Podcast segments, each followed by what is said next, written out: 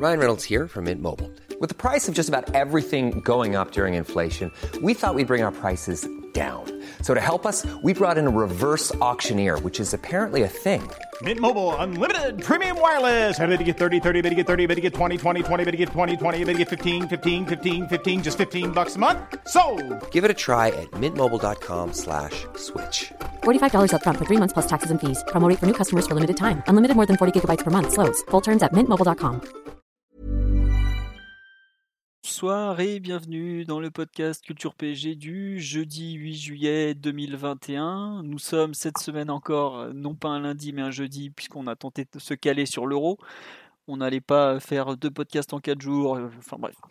On vous avait prévenu, donc on est de retour ce jeudi et on verra pour lundi prochain. Toujours est-il qu'on a quand même une grosse euh, actualité, actu- activité aussi. L'actualité du jour, c'est donc la signature au Paris Saint-Germain de Sergio Ramos, ex-capitaine du Real Madrid, euh, gloire de la sélection espagnole, etc., etc. Bref, on va revenir dessus. Euh, on fera ensuite une deuxième partie un peu sur les 10 ans de QSI au PSG, puisque l'actionnaire majoritaire euh, Qatari est arrivé en juin 2011. Maintenant, on a les mêmes un peu dépassé les 10 ans. On n'en avait pas parlé. Et en fait, c'est une personne qui, dans les commentaires YouTube, nous a proposé ce thème. Je l'ai trouvé intéressant. Je trouve que l'arrivée de Sergio Ramos est un peu, peut-être même, le pic des grands joueurs passés par QSI. Donc, c'était l'occasion de, lier les deux thèmes. On est quatre pour parler de tous ces thèmes, euh, comme tous les, je dire tous les lundis, mais comme tous les jeudis. Et nous avons l'équipe habituelle. Donc, normalement, nous avons Mathieu qui est là. Bonsoir, Mathieu. Salut à tous. Voilà, normalement on a Omar aussi qui est là. Bonsoir à tous les amis. Et nous avons l'enfant terrible Simon qui a quitté Twitter mais pas encore le podcast. Simon Encore. salut les gars, salut les auditeurs. Voilà, bonsoir à tous sur le live, les deux lives, j'ai le, le Twitter, le YouTube, donc ça fait très, on est très content de vous retrouver. Je vois que vous êtes déjà tous là ou presque. C'est donc un régal. On... Oui, je m'excuse aussi pour la disponibilité Spotify du podcast de la semaine dernière qui a été dur à obtenir.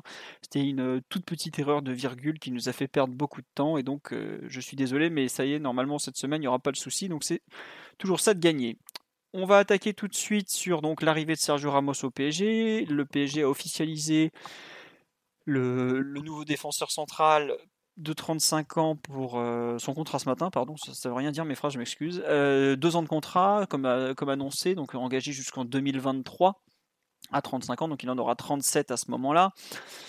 Euh, on a déjà longuement discuté du profil du joueur, de ses blessures, de plein de choses jeudi dernier. Donc, si vous voulez un peu retrouver ce que sa saison dernière a été, on en avait parlé notamment avec Ryan, qu'on salue, qui est donc un supporter du Real qui suit sa carrière et sa saison de près. Donc, je vous renvoie vers celui de la semaine dernière. On va donc un peu orienter la chose différemment. C'est un peu plus l'impact que Ramos va avoir au PSG, tant sur le terrain qu'en dehors. Et le premier thème, c'est donc notre ressenti général euh, sur cette arrivée. Qui veut commencer? Mathieu, Omar, Simon, sur cette, euh, cette arrivée quand même d'une une petite légende du football espagnol, voire mondial? Non mais là, il faut, faut commencer les enfants. À toi d'orienter le débat, tu vois. Non, non, mais, euh, non, mais justement, euh, quel est en fait vra- vraiment votre ressenti par rapport à cette arrivée? Parce que je comprendrais que vous me disiez, bon, euh, Ça, ça met un peu les frissons, je trouve. Voilà, bah, tu vois, Simon, voilà. C'est pas comparable non plus à l'arrivée de Neymar ou de Ibrahimovic euh, il y a quelques années. Mais c'est un peu de cet ordre-là. C'est-à-dire que tu as du mal à en croire tes yeux. Voir une, lég- une légende du football arriver euh, au PSG, ça fait quand même bizarre. Et je pense qu'il va falloir un petit moment, quelques matchs, quelques semaines, avant de vraiment comprendre et réaliser que Sergio Ramos, après euh, plus de 15 ans à Madrid, joue au Parc des Princes. C'est quelque chose d'un peu surréaliste quand même. Bah, en fait, il, il y a joué une fois, il a été extraordinaire, il est reparti ensuite. Mais bon, c'est sûr que de l'imaginer tous les 15 jours avec le maillot du PSG, en fait, pour moi, il y a un truc qui, qui est vraiment étrange, c'est de le voir avec un autre maillot que celui du, du Real. Parce que il a débuté à. Séville, il y a joué une saison. J'ai même galéré à retrouver son numéro de maillot, euh, tellement il y a plus de photos de lui en jeune qu'avec l'équipe première. Donc il a, il a joué avec le 32 notamment, par exemple. Euh, mais c'est vrai qu'imaginer Ramos avec un autre maillot que le maillot blanc, et même l'imaginer peut-être sans le brassard, par exemple, c'est quelque chose que j'ai un peu du mal à visualiser encore. Et je sais pas si, de mémoire, on a vu aucune photo où il a le, le maillot porté sur lui, donc sans le costume et tout ça. Et si, il y a la photo de dos où il monte son numéro, voilà, excusez-moi. Mais en fait, c'est sur un fond vert, donc c'est pas. Enfin, ça. J'attends vraiment de le voir en fait sur le terrain pour un, pour un peu réaliser. euh, qui. bah, que c'est que c'est bien le cas quoi, parce que déjà c'est vrai que les premières images de Neymar on avait eu plein de montages et tout quand on l'avait vu avec le maillot du PSG ça avait fait ça avait fait bizarre mais il n'y avait pas la même impression en fait d'attachement à un maillot parce qu'on l'avait vu avec le maillot de Santos euh, on l'avait vu euh, bah, seulement 4 ans avec le maillot du Barça là Ramos c'est quand même un pan de l'histoire du Real Madrid à lui tout seul quoi et l'imaginer euh, en, en, rouge et bleu enfin cette année très très en bleu plutôt plutôt en bleu et rouge ça fait vraiment bizarre. On me dit capitaine du Real depuis quand? Je je sais pas Mathieu si tu ou Omar si vous avez depuis depuis le départ de Casillas. Donc depuis 2000, 2015. Ouais voilà c'est ça. Donc, il a été 6 ans capitaine, du Real avant. Et vice-capitaine avant. Après c'est le Real c'est à l'ancienneté si je me trompe pas. C'est à l'ancienneté tout à fait. Voilà. Donc euh, de de, ma, de mon côté c'est vraiment une, un peu une surprise de l'imaginer de le voir avec le maillot pas une surprise, mais en tout cas un certain étonnement et, un, et de la curiosité à cet instant. Mathieu, un peu ton, ton ressenti sur ce, cette arrivée de, de, Sergio Ramos Garcia, de son nom complet? Non, c'est évidemment que c'est une, euh, une, signature qui cause une vraie, une vraie impression hein, chez, chez, tout le monde et tous les supporters.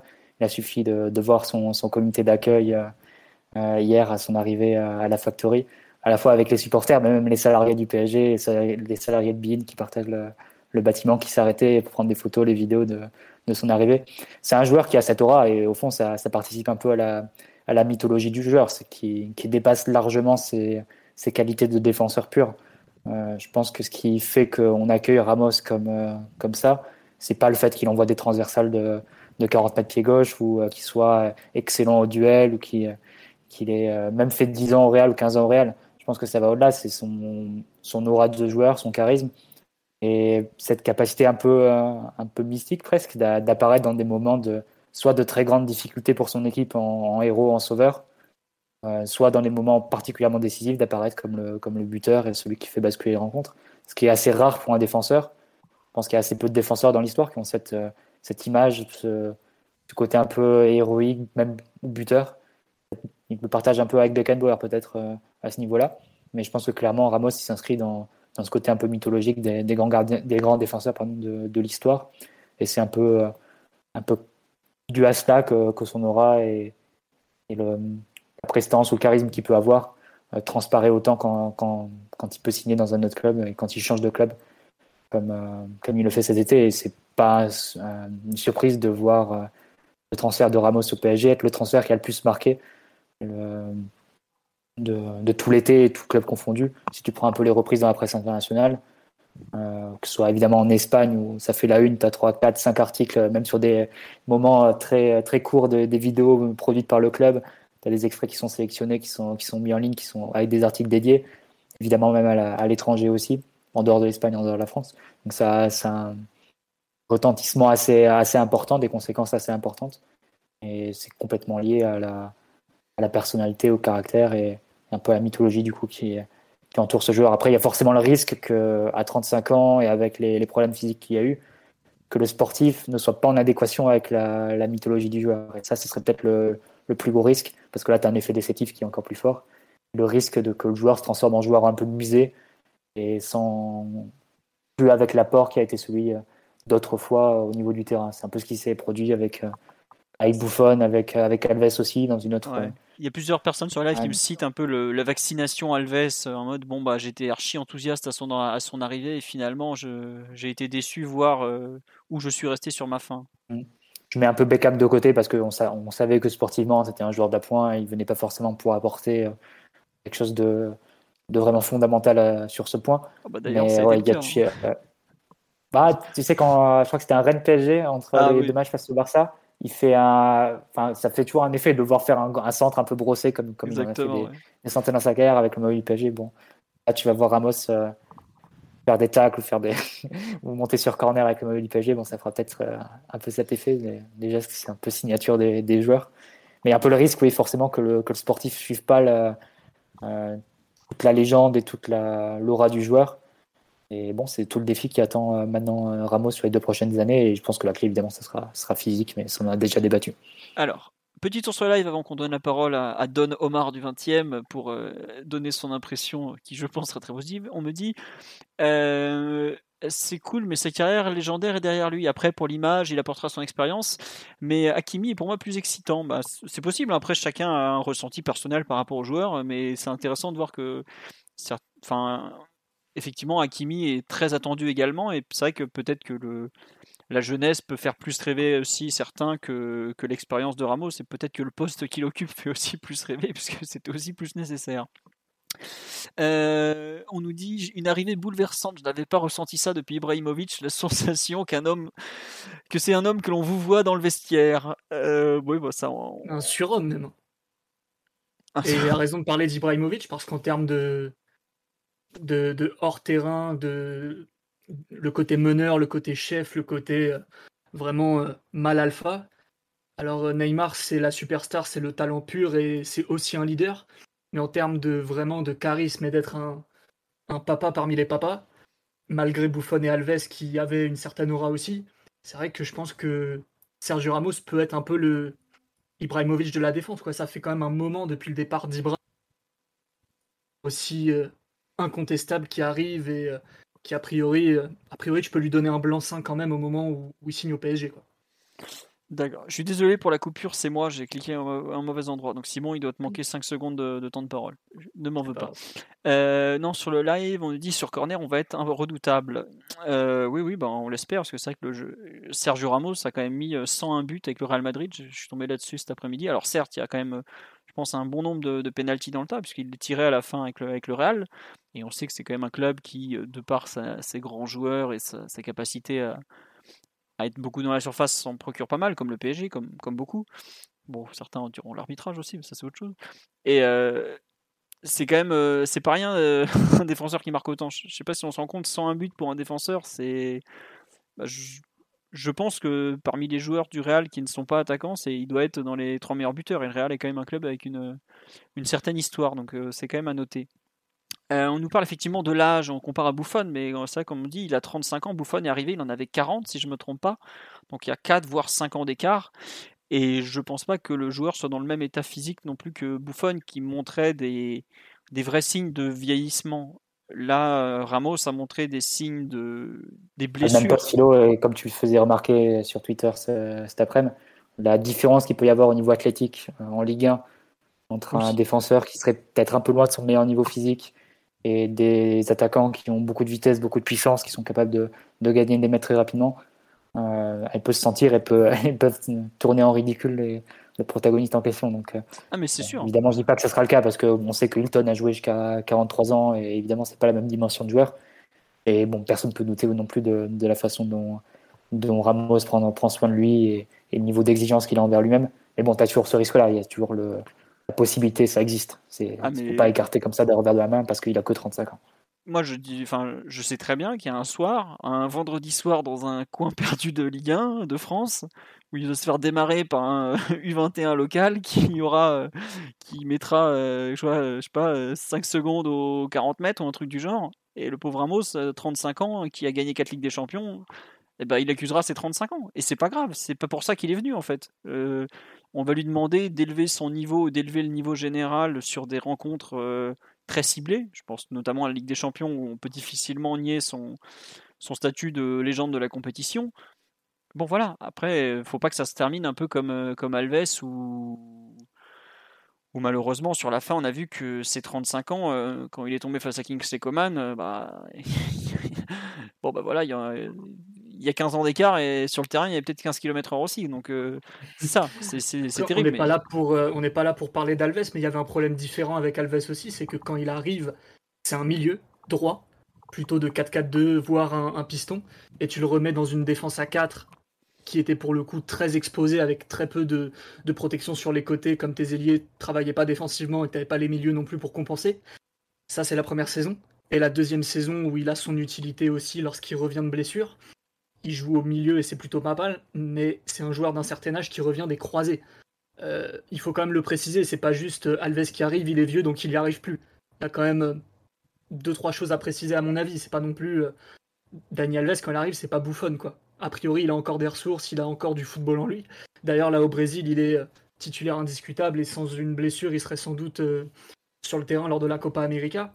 Copa América qu'il avait vraiment dominé en, en 2019, donc c'est pas pas la même chose. Je pense qu'on peut pas euh, comparer Buffon et Alves comme si c'était pareil, genre deux joueurs cramés qui arrivent. Buffon était bien plus cramé que qu'Alves à son arrivée. Et Sergio Ramos, il faut plus le voir comme un Thiago Silva, je pense. Un, grand professionnel exemplaire qui a été peu blessé gravement et qui a encore euh, pas mal de, football en lui malgré un âge avancé. Donc euh, si Thiago Silva a réussi à survivre en Ligue 1 jusqu'à 35-36 ans, je pense que Ramos, euh, s'il n'a pas de problème et on lui souhaite, devrait pouvoir exister malgré tout. C'est pas n'importe qui. Ouais. non, sur le live, on me signale qu'il a mis moins de 20 pénalties avec le Real Madrid sur ses 101 buts, donc ça veut dire qu'il en a quand même mis 80 dans le jeu. Alors certes, il est resté 15 ans, mais ça fait quand même un certain nombre. Et par exemple, à titre de comparaison, Marquinhos, il en est à 31. Alors, moitié moins euh, de, temps, mais bon, c'est, ça montre un peu la dimension, euh, l'impact qu'il est capable d'avoir devant les buts. Euh, autre remarque qu'on me fait sur le fait que Silva avait 35 ans et mettait tout le monde dans sa poche, Ramos ce sera pareil, il va marcher sur Ligue 1. juste une petite différence, c'est que il a parfois été reproché à Ramos de ne pas être un joueur de championnat, dans le sens régularité, capacité à être bon semaine après semaine, mais plutôt d'être un joueur de pic, d'avoir des pics de performance tout à fait hors normes. Ce qui explique peut-être pourquoi il a gagné plus de Ligue des Champions que de Championnat d'Espagne, si je ne me trompe pas. Voilà, c'est juste un petit point. Il faut pas forcément le comparer à Thiago Silva. Dans... Thiago Silva est un joueur d'une régularité tout à fait hors norme. Il faut, bien en avoir conscience. Et c'est pas forcément le, cas de Ramos malgré tout. Quoi. Euh, qu'est-ce que je veux dire? Mathieu, tu voulais rajouter quelque chose ou Simon Ou on laisse la parole à Omar peut-être? Omar. Euh, merci.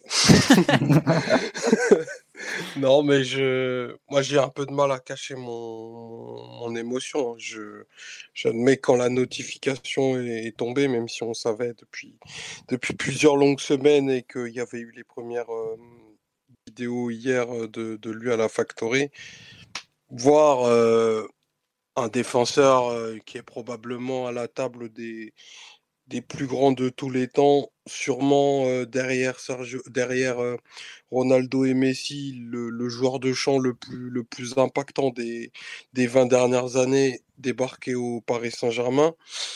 Moi, ça me donne envie de, de, pouvoir assister au camp des loges, aux séances d'entraînement qui promettent de, enfin, d'être, d'être assez, assez légendaires, je pense. Donc, non, c'est avec une immense fierté, euh, satisfaction et un vrai honneur qu'on doit accueillir euh, Don Sergio Ramos Garcia. Clairement, euh, il, y a des, il a des performances défensives et pour le coup, parce que souvent il a été, il a été tensé sur, sur le sujet d'un niveau qui a rarement, rarement été atteint. Bah sur, tous les, les champs possibles que, que la défense requiert la tenue de la ligne, la gestion de la profondeur, l'impact au duel, la domination aérienne, capacité à trouver des passes progressives. Non, c'est un défenseur d'une stature euh, tout, à fait, tout à fait hors norme qu'on accueille et, et, qui viennent à 27, 30, 36 ans. Euh, l'honneur est pour moi, il est, il, est, il est exactement le même. Alors c'est sûr et certain que il aura du mal à suivre bah, certains, certains attaquants de, de, Ligue 1 dont on connaît les, les qualités de, de, vélocité, mais je pense qu'en termes de compréhension d'une rencontre, de gestion des espaces, de distance, de, de marquage, de tenue de la ligne, que ce soit très haut ou plus bas sur le terrain, les interventions, la menace, la, grandeur de, du joueur, tu peux rarement cocher autant de cases en, recrutant un, joueur. Après que, que ça marche et que Sergio Ramos soit bon 40 fois par an, j'y crois pas une seconde. C'est à mon sens pas pour ça que tu vas le chercher.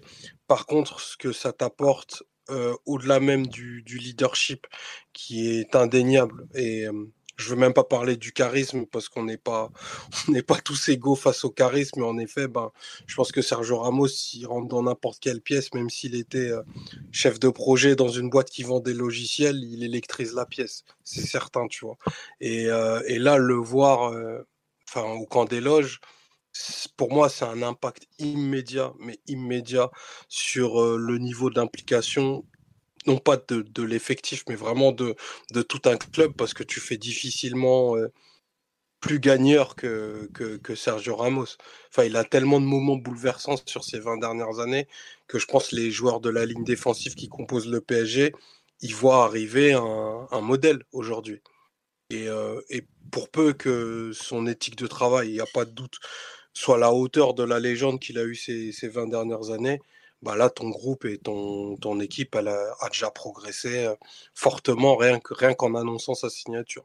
Donc non, moi je suis, je suis, je suis plus que ravi. Franchement, j'ai, hâte de, de, de, retourner au parc.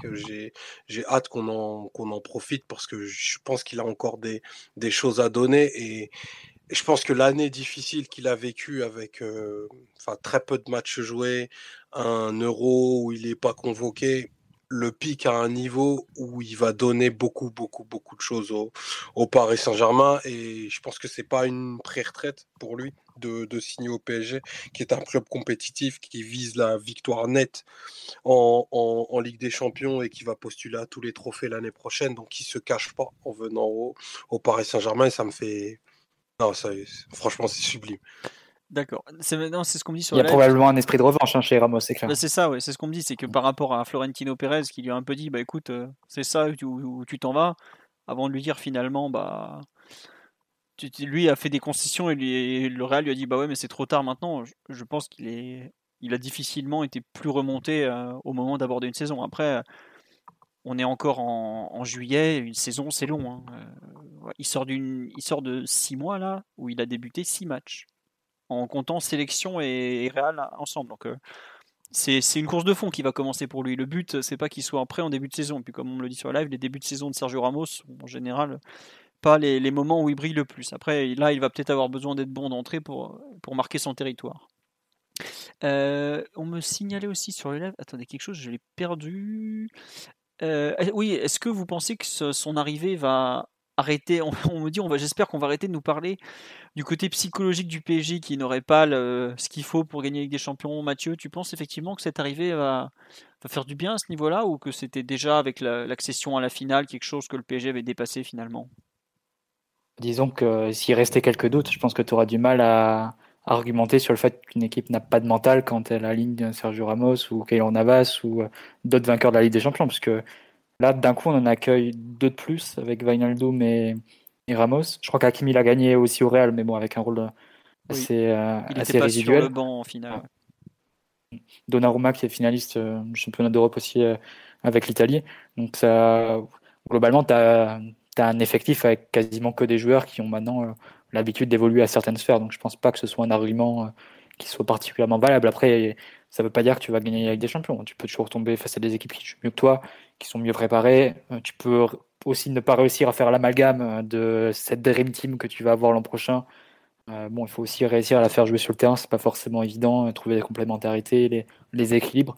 Ça, évidemment, ça sera tout le travail de, de Pochettino et c'est pas quelque chose d'acquis dès le début de saison. Donc, pour toutes ces raisons, tu peux, tu peux envisager de te faire sortir malgré tout avec des champions. mettre ça sur le compte du mental, bon, je pense que voilà, on a encore des Parisiens qui vont gagner, qui vont gagner la Copa América forcément dans l'un des deux, dans l'un des deux camps. Euh, bah, deux Italiens qui peuvent aussi la gagner euh, cet, euh, cet été en fin de semaine. Donc bon, globalement, tu as un effectif avec beaucoup de, de gagneurs, hein, comme on dit. Donc je pense qu'il faut pas non plus trop. On peut, on peut écarter un peu ce, cet argument-là. Après, même en tant que club, hein, je pense que le PSG, ça fait deux ans d'affilée qu'on joue ces, euh, joue ces matchs-là. On a eu des matchs où on était ballotté un peu sur le plan psychologique. On se demandait euh, comment on allait pouvoir tenir le, match retour face au Barça, qui, qui, a été quand même un beau test, parce que le Barça avait, avait très bien abordé le match et avait quasiment rien à perdre et nous avait mis un peu contre les cordes. Euh, le match, le, la double confrontation face au Bayern, pouvoir résister à l'Alliance Arena et ensuite au Parc. Je pense qu'il n'y a pas, perds pas la, demi-finale face à City au, au mental. Je pense. Non, non, non, tu, euh, tu, la perds au football, faut le dire. Au football, ouais, voilà, on s'est fait, on s'est fait battre pour une équipe qui était meilleure que nous à ce moment-là, mais l'écroulement mental qu'on a pu voir par le passé, quand tu vois la façon dont on gagne à la Lance Arena, dont on gagne au retour contre, enfin, on se qualifie contre le Bayern au retour. Tu as eu effectivement un petit, une petite alerte contre le, Barça, mais finalement tu t'en sors pas si mal. La façon dont tu vas gagner à Manchester United en décembre et tout, dans ce groupe aujourd'hui me, me paraît plus être un groupe de traumatisés. Je crois que c'est il c'est Mbappé qui l'avait dit après le, miracle contre l'Atalanta ou après la finale, après la qualification contre. Aujourd'hui, le plafond de verre, on l'a crevé, quoi. Il est, il n'existe plus. Donc euh, bon. Après, juste un deuxième point sur la façon, euh, sur l'impact, on va dire, que peut avoir euh, l'arrivée de Sergio Ramos, à la fois sur comment tu te vois toi-même et comment les autres te voient.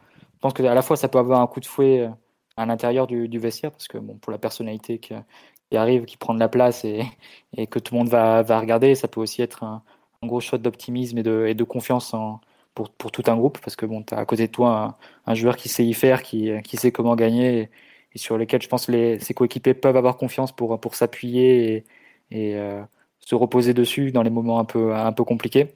Par contre, le corollaire, c'est que bah, c'est un peu le, la conséquence du, du mercato qu'on fait, et comme on est un peu les seuls à faire un mercato en ce moment, c'est euh, globalement tu deviens un peu l'équipe à battre, et c'est assez, assez dangereux comme, euh, comme point de départ, parce que on, concrètement, on est une équipe qui n'a pas encore gagné. Aujourd'hui, la meilleure équipe d'Europe, c'est Chelsea. C'est eux qui ont, sur les six derniers mois, qui ont battu à peu près tous les prétendants et, et pas seulement battu, hein, dominé, fait déjouer. Et, broyé pour certains. Façon, ouais, broyé certains et de façon assez, assez incontestable il y a peut-être l'effet un peu équipe de France hein, qu'on a vécu le, mois, le mois dernier, de se dire, voilà, tu as la meilleure équipe, tu as les meilleurs joueurs et tu as tout ce qui brille. Mais après, il faut encore que, ça, que tu puisses trouver l'alchimie, la, l'amalgame sur, sur le terrain. Et ça, on en est encore loin. Enfin, même le travail n'a pas encore commencé, vu qu'on parle d'une équipe type qui va être renouvelée euh, peut-être à 30-40%, enfin, beaucoup, de, beaucoup de postes. Peut-être un groupe qui sera aussi euh, beaucoup renouvelé sur les postes de remplaçants en fonction des, des départs. Donc il y a encore beaucoup de travail. On part un peu, pas de zéro, mais de, on reconstruit un collectif si on veut. Donc c'est peut-être un peu le, danger qu'il y a de, se croire euh, déjà comme les meilleurs, d'avoir l'obligation absolue de, de, gagner la Ligue des Champions. Euh, bon, faudra, faudra être habile pour pas gérer, pour bien gérer cette, cette pression-là, parce que de toute manière, tu seras attendu comme les, au tournant et comme l'équipe un peu à battre l'an prochain en, Ligue des Champions, alors même que tu n'es pas, l'équipe tenante du titre. Donc c'est euh, c'est ça qui sera peut-être difficile à gérer et pour lequel je pense l'expérience des uns et des autres sera, bienvenue pour, pour vivre ces situations mieux. Oui, c'est vrai qu'en plus, euh, comme tu dis, on a la pancarte, euh, puisqu'on est en pleine période de Tour de France, on a la pancarte autour du cou, tout le monde doit nous battre, et euh, le PSG doit aussi gagner en jouant bien. Tu peux pas te permettre de faire des matchs dégueulasses, entre guillemets, avec, avec un effectif pareil. En termes de pression, je pense qu'il n'y a pas une équipe au coup d'envoi de la saison qui a plus de pression que le PSG le PSG doit tout gagner. La, pression, c'est ça. C'est tout gagner. Quoi. Faudra faire avec. En Ligue 1, enfin en, France, c'est pas non plus euh, très différent d'habitude. En Ligue des Champions, par contre, c'est peut-être un peu plus nouveau. C'est quelque chose qu'on avait commencé à connaître avec Neymar Mbappé, mais qui là, de par le recrutement qui s'annonce, est quand même quelque chose qui devient encore plus présent. Surtout quand même dans la gestion de la saison, parce qu'au fond, tu vas commencer ta saison en août, globalement jusqu'en février, tu vas pas forcément avoir des matchs. Euh, super challengeant en, soi. Et ton obligation, elle, enfin, on va dire que chaque victoire sera considérée comme normale. Et si tu ne gagnes pas avec euh, du spectacle, tu vas, on va commencer à faire un peu, euh, froncer un peu les sourcils. Si on fait un match nul, on se dit oula, euh, le prochain, il faut remettre les, pendules à l'heure. Et si on perd, là, ça sera la catastrophe. Et donc avant même d'entamer les, les, échanges décisives, tu sais que tu auras six mois de la saison, c'est quand même beaucoup, où tu seras dans cet état d'esprit-là, où tu devras vraiment à vaincre, convaincre euh, et, faire le spectacle. Donc, euh, c'est pas du tout évident à gérer comme situation, ni pour le staff, ni pour les joueurs, euh, ni, pour tout, l'environnement. Il y aura évidemment des histoires de vestiaire parce qu'il y aura des joueurs qui seront pas contents de jouer, parce qu'il y aura des concurrences, il y aura des, mécontents. aussi parce qu'avec autant de grands joueurs dans une équipe, c'est on va dire une cible facile pour les médias, dans le sens où tu sais que les, aventures du PSG, s'il y a quelques broutilles et tout, ça peut être facilement monté en épingle et, faire de l'audience. Bah, exactement ce qu'on a vécu avec l'équipe de France sur le, sur le mois dernier, au fond. Donc euh, voilà, c'est tout ça, c'est un peu des, des, pas, des étapes qui sont un peu balisées. Tu sais que tu vas devoir passer, euh, passer au travers de ces, ces étapes-là. Et toute la question, ce sera de savoir comment tu les gères. Est-ce que tu es capable de les gérer en, en grand club et en, en, équipe qui est, qui est mature et qui sait, euh, qui sait où elle veut aller? On nous dit la, saison des invincibles d'Arsenal. Bah, après, faudra voir quelle est la disponibilité euh, des joueurs à tous les moments aussi, parce que c'est. Enfin, on l'a bien vu qu'une blessure, ça peut te remettre en cause euh, pas mal de choses. Quand tu perds euh, Mbappé, Neymar ou je ne sais qui juste avant un match décisif, ça, fait, partie du football, ça fait partie du sport même, mais globalement, ça, ça bouscule des équilibres. Donc, pour l'instant, on peut juste espérer, comme tu dis, une alchimie et que le, que le groupe qui va être formé soit s'entende bien parce qu'on a aussi vu des grandes équipes où ça se passait mal entre eux et finalement tu, tu le payes quoi. Non, mais ils peuvent, ils peuvent ne pas se piffrer. Hein. C'est pas grave hein, en, réalité. Et je pense qu'il faut qu'il y ait, d'ailleurs, à mon sens, euh, plus de tension dans ce groupe. Euh, et, à côté de ça, je pense que Mathieu met le point sur quelque chose qui est très juste. C'est en plus de la tension, il faut de la tension compétitive parce qu'en effet, la première phase de la saison, elle va servir qu'à convaincre, convaincre, convaincre et encore convaincre que les, choix euh, et le mercato très spectaculaire qui a été fait, que les choix sont les bons, que l'équipe trouve rapidement un style et une identité et qu'elle roule littéralement, qu'elle roule sur, euh, sur tous les adversaires qui se présenteront face à elle. Le, le, la, deuxième phase de la saison passée février, là effectivement ce sera le moment de, de, se préparer à soulever les trophées. Et là on pourra se contenter entre guillemets de, de victoire, mais doute jusqu'à la, la, la, le post-trêve, un mois, un mois et demi après la trêve, l'équipe elle a, elle a des gros, gros challenges devant elle. Parce que les petites victoires en gestion, alors ce sera pas la farandole tous les, dimanches et tous les mercredis, mais par contre, le niveau moyen de l'équipe, il doit être sacrément plus élevé que, que ce qu'on a connu euh, l'année dernière à la même période. Enfin, entre le, le standing des recrues, les états de forme et les, les attentes ben de, de, nous, supporters, et, de l'actionnaire en faisant ce mercato-là, enfin, Pochettino, il a l'air d'avoir passé un bel été, mais là, pour le coup, il, va, vraiment, il va vraiment falloir que qu'on soit très très convaincant parce qu'en plus euh, on a récupéré un groupe euh, au complet parce qu'il manque, il manque les Sudam et, les premiers Européens vont pas tarder à arriver. Mais pour le coup, on va avoir une prépa quasi complète. Ça, à l'échelle de, des dernières années, c'est un fait euh, rare et, notable. Et comme maintenant on a le droit, on aura le droit d'avoir des avis et de juger le, travail de, de, bah en fait on va pas s'en priver. Ouais, non, mais tu as raison. Après, on me dit, dans les, circonstances qui vont arriver en cours de la saison, les premiers matchs de Ligue des Champions sont en septembre. Il y a effectivement la Cannes en janvier, février. Donc, en général, les internationaux, ils partent la première ou la première semaine de janvier ou par là et ils reviennent bah, pour les derniers euh, pratiquement mi-février. Je sais, je crois, je sais plus où est la Cannes cette année, mais globalement sont concernés euh, Diallo, au Cameroun.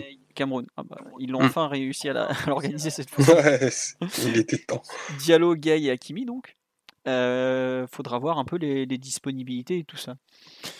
Euh, qu'est-ce que attendez Est-ce que sur l'apport euh, direct de Ramos, vous voulez rajouter quelque chose, Simon, qu'on a peu entendu, ou Mathieu, ou on passe un peu à un peu les, conséquences pour le reste de l'effectif du PSG de cette arrivée, peut-être un peu déjà une, première partie sur les, éventuels perdants. Oui, Omar? Il y a un tireur de coup de pied arrêté en plus, du coup, pour les coups francs et les, et les pénalties. C'est quand date la dernière Panenka au PSG d'ailleurs? Euh, J'ai même. Je sais même pas. Ouais, c'est Ibra, je pense. Parce hein. que Sergio Ramos, il était comme ça. ouais. Donc, euh... je pense qu'il voudra pas trop s'en priver non plus. Donc, euh, une rotation à envisager. On le dit sur le ton de la blague, mais euh, Sergio Ramos, ça prend beaucoup, beaucoup de place. Mbappé voudra les tirer, tu penses? Aussi, au PSG. Non, il tire mieux les coups francs. on a vu. Il est taquin, ce Simon. Il est taquin. Non, mais oui, euh, après, euh, tu vois, il y a au moins un truc où il sera pas tenté de vouloir s'en mêler, c'est les coups de pied arrêtés indirects. Mais ouais, les penalty, euh, ça. Bon, bah, après, c'est là aussi où Pochettino est attendu. C'est qu'on lui a filé un effectif qui, ça, qui aujourd'hui semble colossal. Il va falloir qu'il se débrouille avec. Et oui, la dernière Panenka, c'est Icardi à Metz, me signe-t-on sur. C'est vrai, c'est vrai. En plus, c'est un but décisif. Hein. Bah, c'est le 3 1 le 3 je pense. Oui, mais c'est pas le 2 le 3 3 le 2-1, c'est Mbappé. Ah oui, c'est vrai, elle est belle en plus. Hein. Ouais. Bon. Bravo Mauro. Voilà. Enfin, tu sais, Philo, le du 3, euh, vu comment on était à cette période-là, on aurait pu se faire remonter après. Hein, donc... Euh. Il est vrai que nous n'étions pas. Un but important. Nous n'étions pas une équipe très sereine lorsque, lorsque nous menions d'un but en fin de saison. Mais bon, c'est fini maintenant. C'est une autre saison. C'est vrai, comme on dit sur la live, c'est rare que le PSG soit avec une préparation comme ça où on a quand même. Euh, bah, on a pas mal de, titulaires qui sont, qui sont là ou qui vont pas tarder à l'être, hein, puisque la France n'est pas allée très loin. Vainaldum ne devrait pas non plus aller au, ils seront là autour du, du 20 juillet normalement. Mm. Mais tu as quand même euh, ton arrière droit titulaire, Hakimi, ton défenseur central gauche probablement titulaire, Sergio Ramos, parce que j'ai un peu de mal à l'imaginer à cet instant sur le banc de touche. Euh, ton gardien probablement titulaire, un attaquant comme euh, Icardi qui sera là. Tu as récupéré déjà Diallo et euh, comment il s'appelle Egay.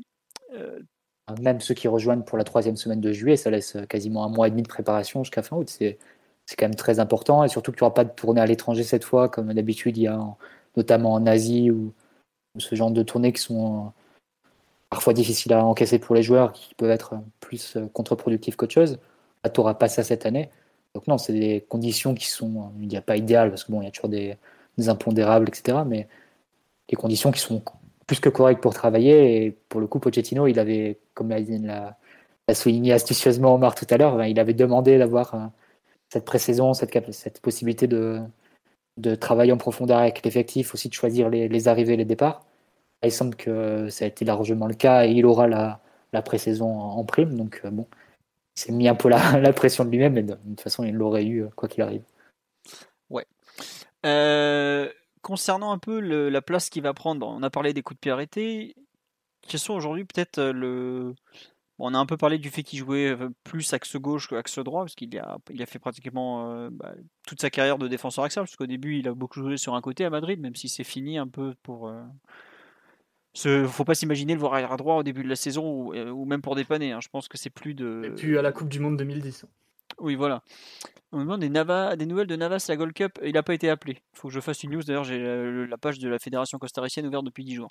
Mais bref, il n'y aura pas de Navas à la Gold Cup, il n'y va pas. Euh, plus sérieusement, pour, euh, pour comment dire, pour euh, Ramos et ses conséquences sur l'effectif, il y a, bon, on a, on a un peu rigolé euh, la semaine dernière du fait qu'il allait récupérer le brassard. Je pense qu'on est d'accord que il, il peut pas arriver. euh, Enfin, il- s'il est arrivé au début de Ah, moi, l'RQSI, j'y crois. peut-être. Si, il peut. hein. Moi, j'y crois, moi, j'y crois à bloc, euh, Philo. Pareil. J'y crois à bloc à ce truc-là. hein. Moi, je rigolais pas. Personnellement, euh, Non mais la, la- la place que ça prend, je, je pense que ça peut tout emporter sur son passage. Il va Si prendre un point, le déclassement, et le brassard. Non, mais si c'est pas un a un déclassement. instinct de survie à peu près correct, je pense que euh, dans quelques jours, il va, il toque à sa porte, à sa loge, à sa loge euh, de l'Oredo Training Center et lui donne le brassard.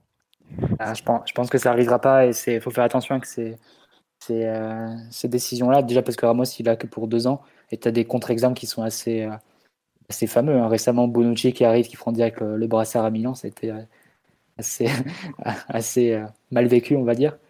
Thiago Silva, il, a- il arrive, il le prend au bout de quatre mois il le prend après une rotation d'Ancelotti qui avait un peu mixé les capitaines. Euh, Jallet l'avait eu, Menez l'avait eu, il me semble, en, préparation. C'est dire que, le brassard était à prendre, on va dire. Euh, D'autres aussi, Sako aussi l'a- l'avait eu forcément, mais il n'y avait pas de titulaire vraiment euh, attitré. Après, bon, Ramos, il peut être, un, capitaine sans le brassard. hein. Euh, il, a, été au Real pendant X années parce que c'était Casillas qui, l'avait. Il faisait partie des, leaders, des leaders sans brassard.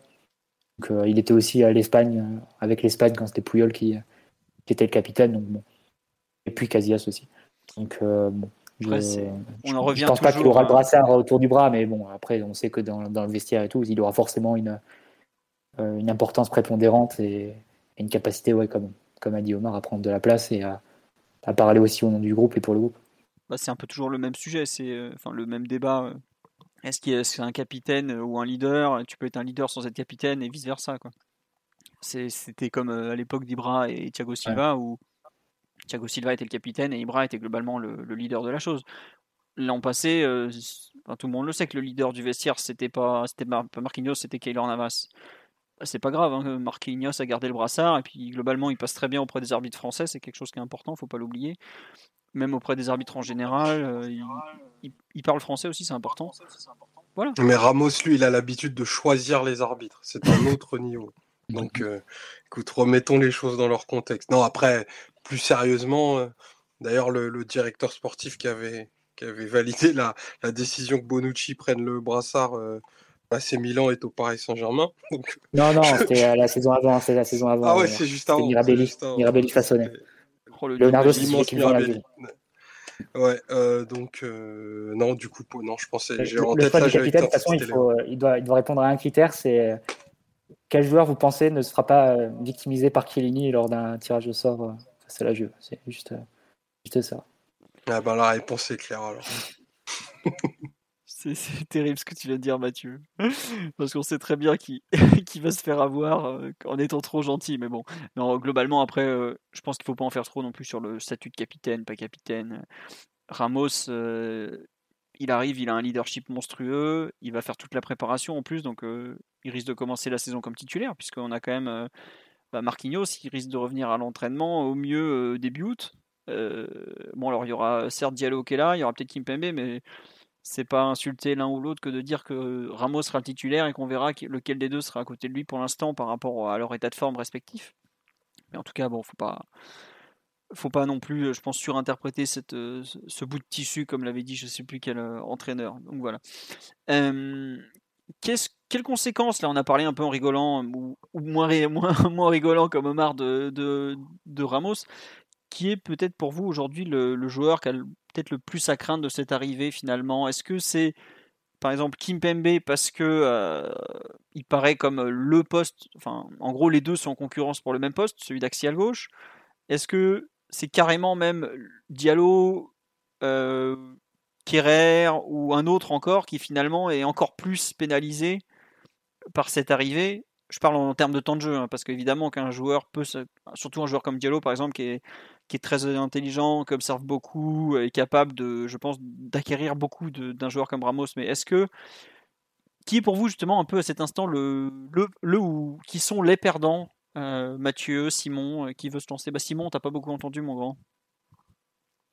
Ouais, bah naturellement on se dit que si tu veux garder la défense à 4 avec euh, un axial gauche plutôt spécialiste de la position, forcément, il y a une certaine tension compétitive qui, peut s'installer entre Ramos et, et Kimpembe, surtout que Ramos, à mon avis, il n'est pas venu pour s'asseoir sur le banc. Donc ça peut être un, point de tension, et c'est quelque chose qu'on avait dit un peu sur sa venue, c'était que, certes, même si le joueur est un monument du foot à lui seul et qui peut être encore immense sportivement s'il est un peu en forme, euh, on s'est un peu créé un problème là où il n'y avait pas trop de problème vu que la charnière était un peu installée. Donc euh, l'enjeu est, là, très précisément, et on ne sait pas vraiment comment ça va se passer. Il n'y a pas d'infos qui filtrent, on n'a pas de rumeurs particulières, c'est-à-dire qu'on ne sait pas exactement euh, ce que préférerait faire Pochettino. Défense à 3, pas défense à 3. A priori, on resterait quand même sans doute sur un 4-2-3-1, donc il faudrait faire un choix. Ça peut être un peu compliqué, c'est le débat qu'on avait la semaine dernière, mais oui, évidemment, Kimpembe peut se faire un peu de soucis, même si lui, pour le coup, était un peu euh, indéboulonnable désormais. Hein. Déjà, sous Thiago Silva, il était titulaire euh, indiscutable depuis euh, un moment, soit avec Marquinhos, soit avec Silva et Marquinhos au milieu. il est vice-capitaine, il a été prolongé un peu en récompense de son parisianisme indéfectible. Donc, c'est un point de tension qui va exister et on ne sait pas comment ça va se régler pour l'instant. Après, on n'est pas à l'abri d'une surprise non plus, ou peut-être que euh, c'est Marquinhos qui ferait un peu plus les frais de, euh, de l'arrivée de, Ramos. Euh, c'est une vue de l'esprit et c'est peut-être improbable, mais on ne sait pas vraiment ce qui peut arriver. Et je pense que Pochettino va se faire un peu des nœuds au cerveau et que tout pourrait être réglé par une blessure une suspension, par exemple. Par exemple. Ouais, tiens, sur le papier, aujourd'hui, en prenant en compte le comment dire, les, les affinités de, chacun qu'on a pu voir, les, positionnements préférentiels. Quelle est à cet instant euh, peut-être la, meilleure charnière du PSG Parce qu'on a, on a un peu, euh, entre guillemets, enterré, euh, je, caricature, hein, Kim Pembe. Est-ce que finalement, toi Simon, tu es, un peu en train de dire, est-ce que pourquoi la, charnière numéro 1 serait pas finalement Ramos Kimpembe C'est un peu ça que je comprends. quoi. C'est pas impossible. Malgré tout, alors Marquinhos est devenu un tel emblème un joueur si décisif dans les grands moments que ça paraît un peu compliqué. Mais en termes de qualité défensive pure, moi ça me choquerait pas du tout de voir Kimpembe aligné avec Sergio Ramos euh, central droit. Deux, joueurs très complets défensivement, plus forts dans le 1 contre 1 que Marquinhos, qui court un peu moins vite, mais euh, après les soucis de vitesse, ça peut se régler aussi par de l'alignement, par de la hauteur de bloc. c'est pas juste. Enfin, si tous les défenseurs couraient le 100 mètres en 12 secondes, ça se saurait. Donc, non, moi je, c'est peut-être qu'une vue de l'esprit, peut-être qu'une préférence personnelle, mais euh, ça ne me choquerait pas de voir dans un gros match, par exemple, si Marquinhos est un peu moins, euh, moins en forme, un peu moins impérial, et on sait que parfois, même s'il passe très très vite entre les gouttes, ce soit de la part des médias ou des supporters, s'il enchaîne 2-3 matchs où il est un peu, euh, dans le dur, ça me paraîtrait pas impossible de voir une défense à 4 avec Kimpembe et Sergio Ramos. D'accord. Euh, Mathieu, Omar, vous, vous souscrivez aux propos de, Simon qui sont un peu inhabituels euh, Mais c'est vrai, comme, comme dit sur live, a priori. C'est pour ça qu'il a quitté Twitter, je pense. hein. c'est pour pas avoir les conséquences de, ses propos. il met, il met le Je me feu, suis il mangé dit ça. 50 citations très insultantes, il n'y a pas de souci, on encaisse. Oh, t'inquiète pas, bah, je, je me suis fait traiter de. de Ah, je, je rappelle quand même l'énoncé. Kimpembe et Sergio Ramos, enfin on parle pas de, de joueurs de merde a priori. Non, c'est vrai.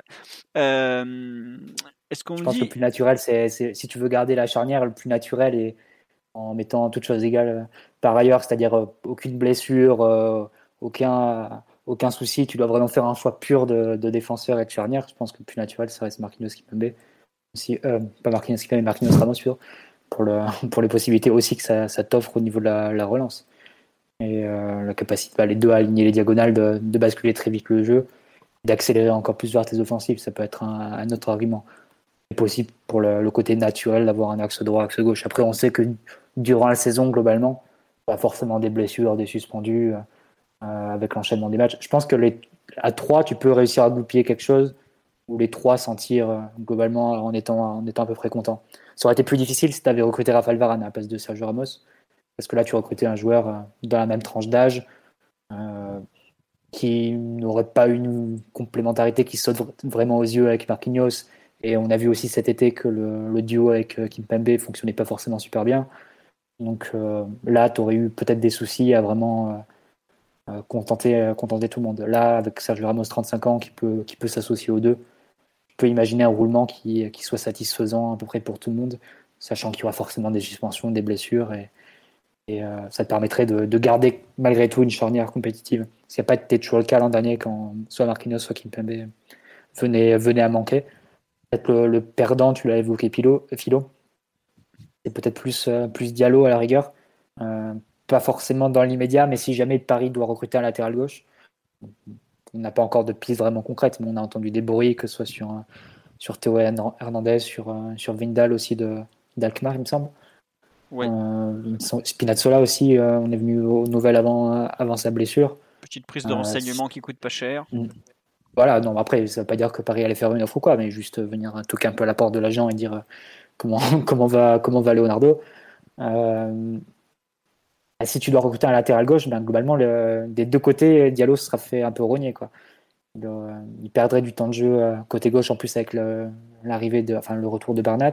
Il perdrait du temps de jeu dans l'axe, où il était euh, le troisième homme qui t'a joué parfois axe droit dans certaines, dans certaines rencontres. Donc là, je ne sais pas si des représentants de de Classico Sport Management nous écoutent ce soir et comment euh, s'ils peuvent nous indiquer si comment Diallo a accueilli la, nouvelle de, l'arrivée de Ramos, mais peut-être que pour lui ça peut être l'un des perdants et de, euh, de ce de cette recrue parce que bon ça, lui rend du temps de jeu sur les, deux côtés les deux postes qu'il avait. Mais ça bon, faut voir si, si Paris va recruter un latéral gauche parce que si ça reste en l'état pour le coup Diallo il peut, clairement être le latéral gauche titulaire de la saison parce que tu sais pas comment Bernat va revenir à l'heure actuelle. Ouais, t'as ça, et puis t'as as aussi un point tout con, c'est que Diallo, il est français, et les listes UFA, on en a parlé plusieurs fois, au bout d'un moment, il faut les remplir. Et des fois, des joueurs formés en France, on en a plus beaucoup.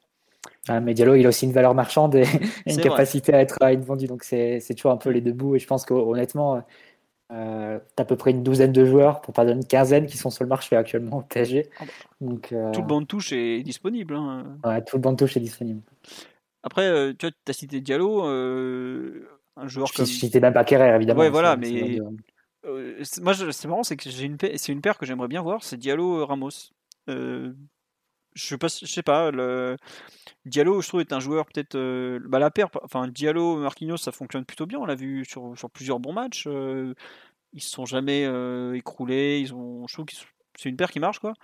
Mais euh, Diallo Ramos, j'aimerais bien voir ça parce que je trouve que Diallo est un joueur peut-être un peu trop gentil.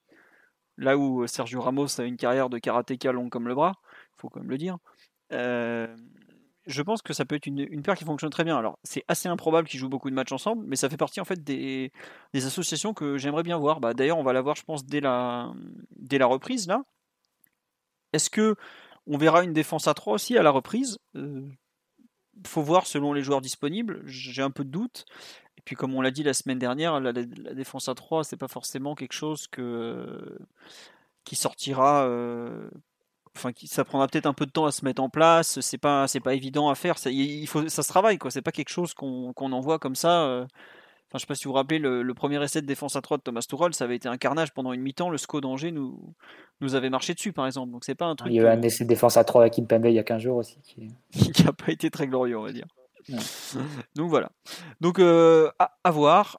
Euh, on nous dit, on me dit qu'il y a le prochain football manager qui arrive bientôt.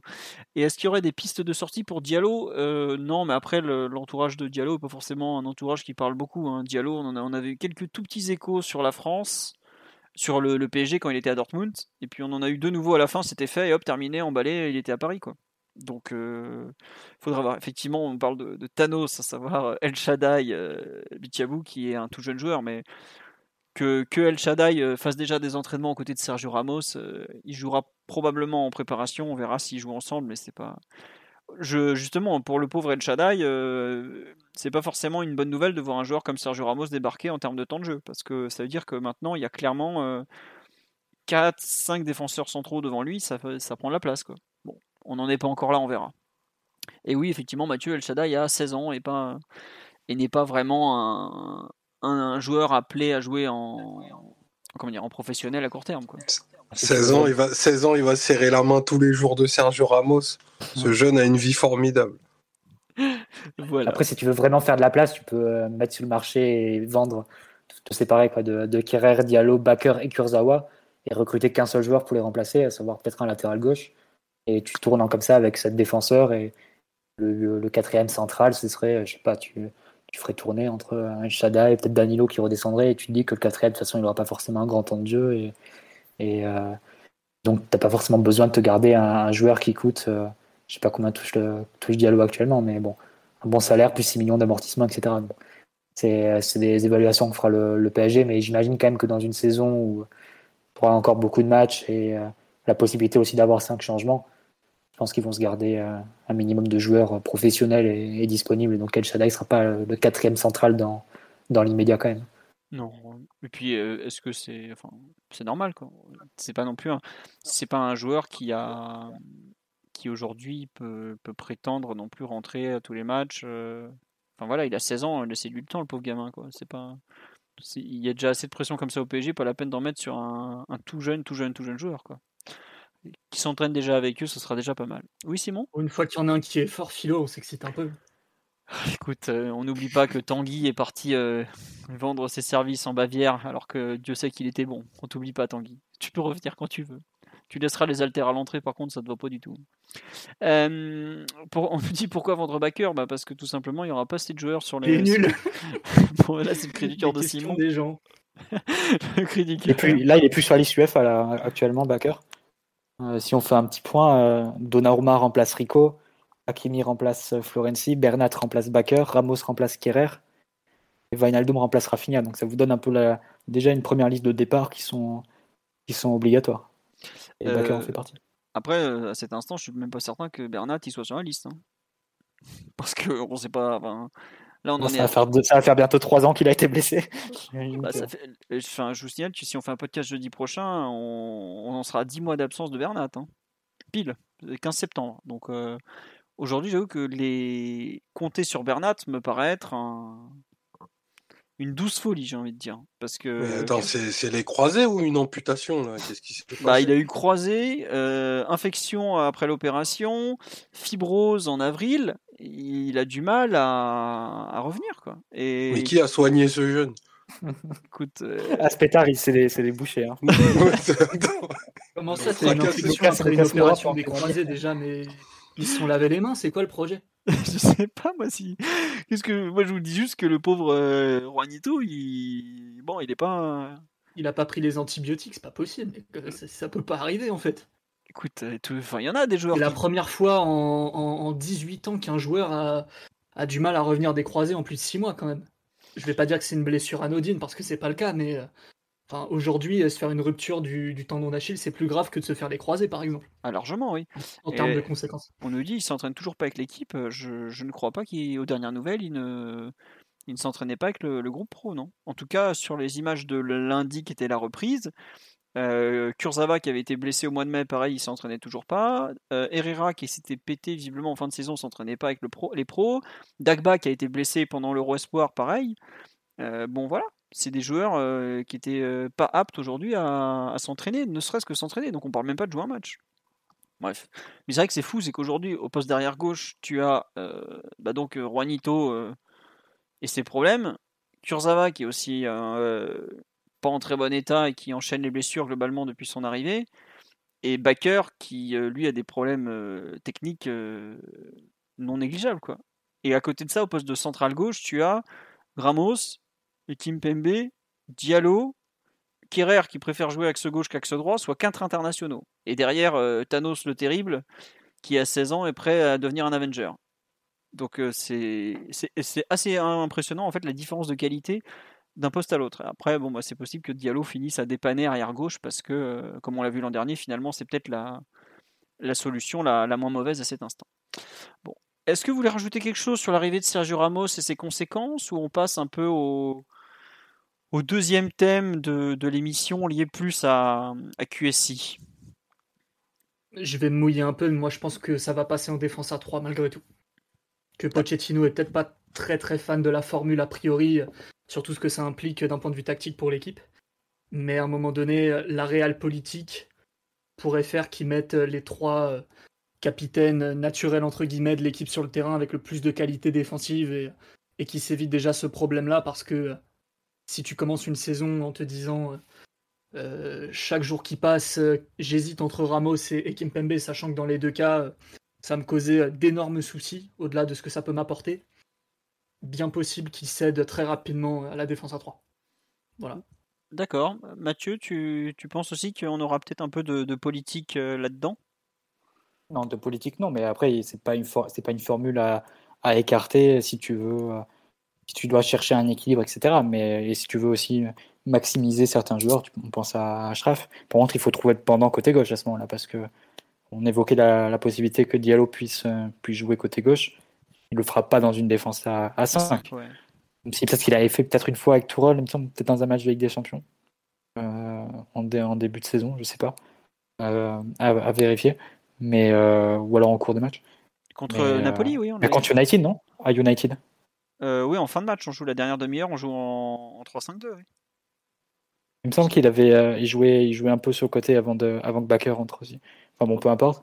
Mais bon, on imagine que ce serait pas la première option pour être euh, piston gauche du défense à 5, donc ça demanderait un, nouveau recrutement. J'imagine la possibilité de jouer à 3 derrière, sachant aussi que tes doublures dans, en charnière sont pas portent pas non plus toutes les garanties pour, pour permettre de basculer sereinement sur ce schéma-là. Mais bon, on sait que c'est la mode. hein. Il y a beaucoup d'équipes qui jouent, qui jouent à 3 derrière, qui veulent au moins avoir cette, euh, cette arme-là pour, euh, pour euh, passer soit en cours de match, soit d'un match à l'autre, avec, avec cette option dans, dans leur manche. Donc, pourquoi pas, c'est une possibilité, mais pour l'installer vraiment, je pense qu'il manque encore quelques, quelques éléments à l'effectif du PSG. Et, bon, peut-être que le mercato nous donnera des pistes à ce niveau-là.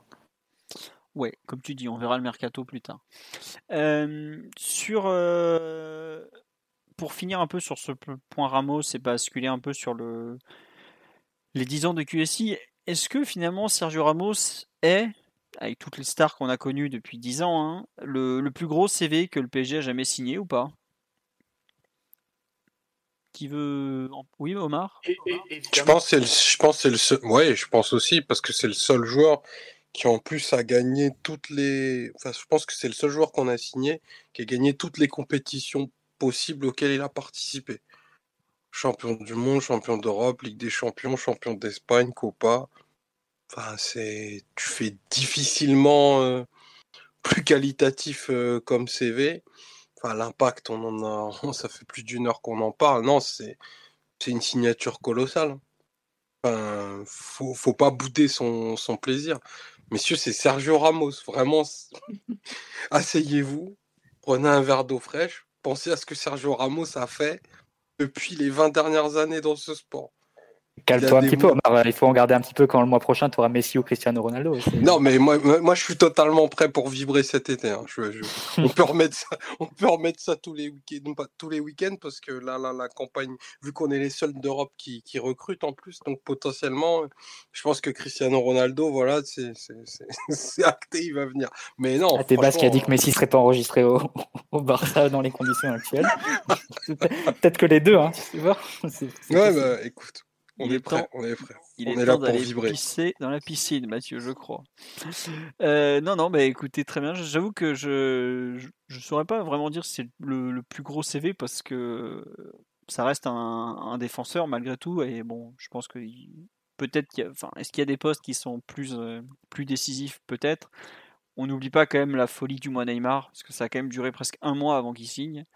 Et Neymar a peut-être été la, première immense prise euh, de l'RQSI. Après, euh, c'est qu'on a signé Zlatan alors que le numéro 9 à ce moment-là euh, était porté par Guillaume Moreau. Et malgré toute l'affection que j'ai pour Guillaume Moreau, tu te dis, c'est quoi ce bordel On signe un des 5 meilleurs attaquants de la planète alors que jusque-là, ça fait quoi 15 ans qu'on voit merguez sur merguez au Parc des Princes. C'était un truc complètement fou. Thiago Silva, pareil. C'est vrai que là, c'est un peu, je trouve, le, ouais, la cerise sur le gâteau, c'est que tu, tu as fait venir pendant au début des joueurs, des bons joueurs, je pense à, à Pastore, Matuidi, Gamero, Menez. Après, tu es monté en gamme, tu as, commencé à signer des Lavezzi, qui à l'époque était un joueur important du calcio quand même. Tu as signé Ibra, tu as signé Thiago Silva, tu as signé David Luiz aussi, qui était quand même un gros défenseur central à l'époque. Tu as signé Di Maria, qui avait fait des choses à, au Real. Ensuite, tu as quand même t'as tout cassé en faisant signer. Bon, t'as tout cassé au, sens premier en faisant signer Ben Arfa, Krikoviak, Cressé, tout ça dans un été. Puis après, t'as tout reconstruit en faisant signer euh, Neymar, surtout Mbappé, qui s'est avéré être un, coup exceptionnel. Parce qu'il faut pas oublier qu'à l'époque, on recrute un joueur de 18 ans qui a, explosé en 6 mois seulement. Hein. C'était pas le Mbappé qu'on voit aujourd'hui. T'as as complété tout ça avec des, des joueurs comment dire de, de grand talent. Cavani, effectivement, j'avais oublié, je suis désolé, c'est un joueur qui me manquait. Mais oui, il faut être cité, il faut le citer, Cavani, forcément. Ça s'était un peu calmé pendant quelques années. Là, on a quand même fait signer en début de mercato le capitaine des Pays-Bas, euh, Wijnaldum, joueur de titulaire du Liverpool de Klopp, qui est quand même une équipe qui restera dans l'histoire des Reds, qui est quand même pas n'importe quelle histoire. Faut quand même pas oublier euh, leur, triomphe, leur triomphe en première ligue, pardon, qui, pour un, club qu'il a attendu pendant 20 ans, euh, même 30 ans, qu'est-ce que je vous raconte? C'était 90, je crois, leur dernier titre, ou 91, je sais plus. Donc pendant 30 ans, ils ont attendu le titre et ils faisaient partie de cette équipe. Il en était un joueur important. Tu as quand même fait signer après un latéral à 60 millions d'euros à Kimi. Et là, tu, ouais, tu, j'ai envie de dire, on, a, on dit sur live, on a dépassé le quota de star, mais c'est un peu la, la dernière grande star. Après, c'est vrai que c'est un joueur en fin de contrat. C'est pas encore un joueur que le Real te vend en quelque part un. On a pour moi, l'étape ultime de, de QSI, c'est quand le Real dira, aura un joueur important qui dira euh, bah moi je veux aller au PSG en fait. Pas un joueur euh, sur le banc comme Navas ou de type carotte qu'on n'avait pas vu comme Ressé, mais un joueur important. Par exemple, si demain Casemiro dit à Florentino Pérez, bah en fait moi je veux aller au, PSG. Quoi. Le Real terminé, je veux aller au PSG. Là, c'est un joueur exceptionnel qu'on signe avec un CV hors norme. Hein. déjà 2 euros une Coupe du Monde, 4 Ligues des Champions. Enfin, c'est. À lui tout seul, il a, il a un palmarès qui, fait, qui, vaut le foot français. Quoi. Même, enfin, mieux même. Et quand je dis le foot français, c'est. C'est 180 sélections, Philo. Ouais, non, mais je sais. près de 130 matchs de Ligue des Champions, c'est un, un, monument. Oui, voilà. 900 matchs en carrière à 35 ans. Voilà.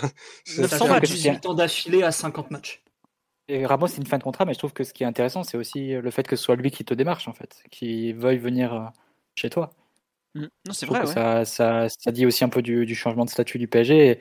Et, on peut même parler de Cristiano Ronaldo. Je ne sais pas si le, le trans, si un transfert euh, de Cristiano Ronaldo se fera cet été ou pas, mais je pense que c'est de notoriété publique que, que, Mendes voudrait le placer au PSG et que lui voudrait venir au PSG. Donc, euh, quelque part, ça te montre aussi le, comment le, le club a évolué comment aussi le fait de, signer des grands joueurs en attire d'autres, un peu, un peu façon produit d'appel ou appel d'air, vous choisissez la métaphore que vous voulez. Et aujourd'hui, c'est le PSG, évidemment pour, euh, pour les salaires qu'il donne, pour euh, le cadre euh, de vie et, de la ville, mais aussi pour les ambitions qu'il a et les ambitions qui sont matérialisées par les joueurs de, son effectif. C'est devenu une destination complètement crédible pour des, pour des joueurs de top niveau et, Et bon, aujourd'hui, c'est, marque quand même un, un, vrai changement si tu dois penser à tout ce qui s'est passé au cours des, des, dernières années. Là, je pense que QSI est arrivé là où, où il voulait aller, où il voulait être, c'est-à-dire être le, un peu un repère à grands joueurs et une destination un peu incontournable. En gros, comme dit, euh, je crois que c'est Leonardo qui emploie souvent la, la formule, dit en gros être toujours à la table en fait. C'est-à-dire que quand un grand joueur veut changer d'air, veut changer de, club et changer d'air, bah, le PSG est toujours dans les, discussions. Après, ça se fait, ça se fait pas. Mais le PSG est toujours assis à la table pour, pour voir si le, transfert est faisable. Et c'est devenu une destination vraiment crédible pour les, pour les grands joueurs et que les grands joueurs veulent, veulent connaître aussi quand ils changent de club. Donc ça, ça marque une vraie, euh, un vrai changement de dimension, c'est clair. Ah oui, c'est ça. C'est qu'on se rappelle des Ibra qui disaient à Rayola euh, demande-leur n'importe quoi, on verra s'ils acceptent. Le problème, c'est qu'aujourd'hui, euh, le PSG parle d'égal à égal avec ce genre de joueur. Quoi. Et ça, c'est en, en allez, 10 ans. C'est quelque chose d'exceptionnel. Et c'est marrant, c'est qu'on vit aujourd'hui un peu ce qu'a qu'a vécu Chelsea assez vite, à savoir qu'ils ont su être crédibles. Chelsea été un peu le, premier club racheté, un peu le premier club, j'ai envie de dire, nouveau riche du 21e siècle, parce qu'il y en a eu d'autres avant, hein, faut pas croire. Mais euh, c'est vrai que d'entrée, ils avaient frappé très fort sur le marché des transferts, et aujourd'hui, euh, qui va parler, qui va se moquer d'un joueur qui signe à Chelsea en disant Oh, t'as signé à Chelsea, quoi qui était le, surnom euh, un peu hypocrite de l'époque, alors qu'ils étaient tous contents d'aller taper des ronds là-bas.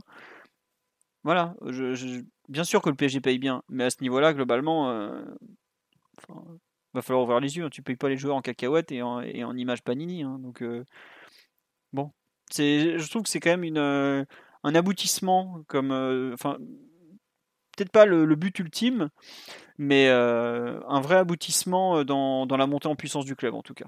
Donc voilà.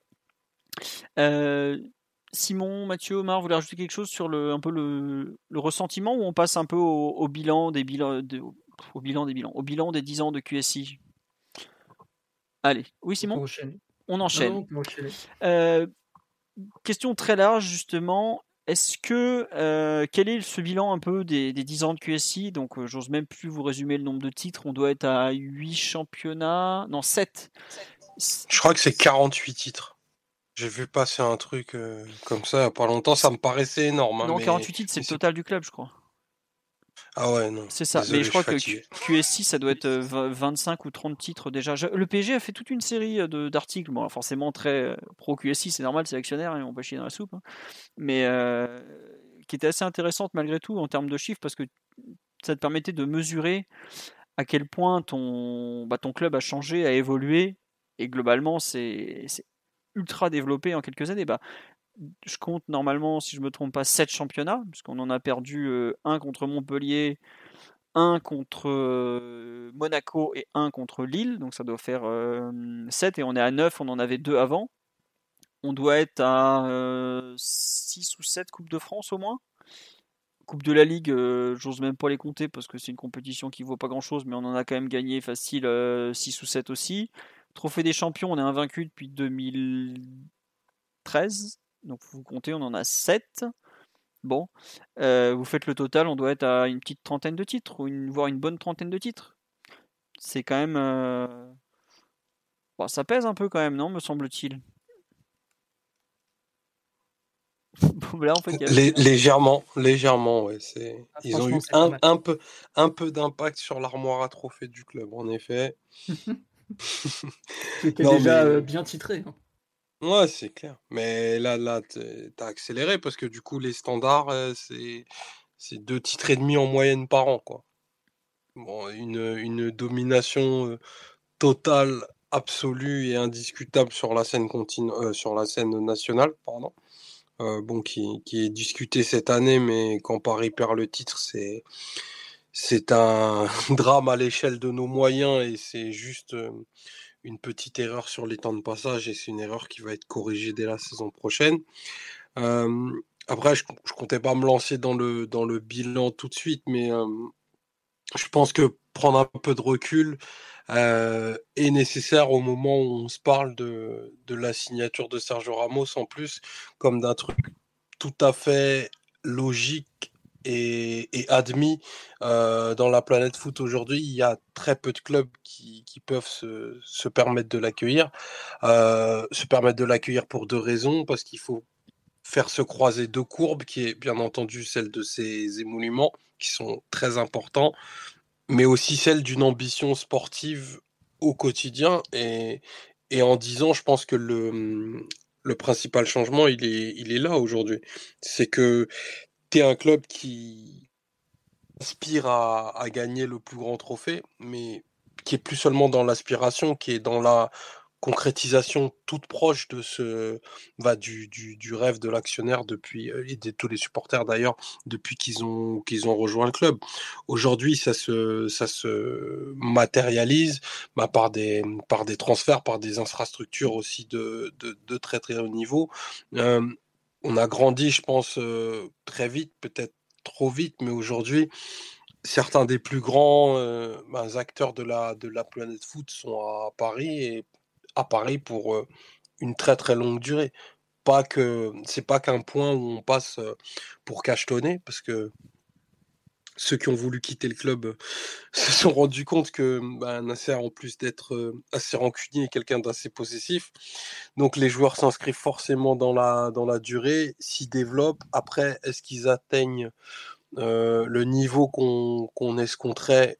J'ai envie de dire, j'ai envie de répondre par l'affirmatif pour la plupart, parce que on peut pas totalement faire fi du contexte qui, qui est la France, euh, où ben, au moment où QSI arrive, la notion de compétitivité est une mais assez éloignée des, standards du championnat. Donc faire une, super équipe pour reprendre une super team pour reprendre une, expression dans un, autre sport, dans un championnat qui ressemblait à la D2 européenne, c'était déjà un pari osé en faire de plus une marque internationale, pour moi, c'était remettre Paris à sa, juste place. Et c'est là où on doit euh, saluer le travail de, l'actionnaire et de toutes les sphères du club.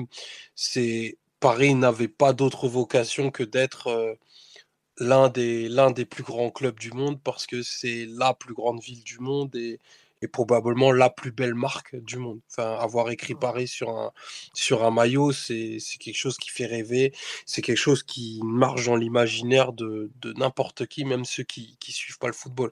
Et il suffit de voir en, en 10 ans, et là je parle pas du rectangle vert pour une fois, l'impact euh, dans, le, dans la vie sociale parisienne, même en Ile-de-France, la fierté qu'ont désormais euh, les gens à arborer des, des maillots du PSG, euh, la gamme lifestyle et tout ce genre de choses liées au PSG, on peut pas, on peut pas nier que on est passé dans une autre sphère. Après, pour, euh, pour le rectangle vert, l'équipe, c'est c'est juste, enfin, c'est colossal, quoi.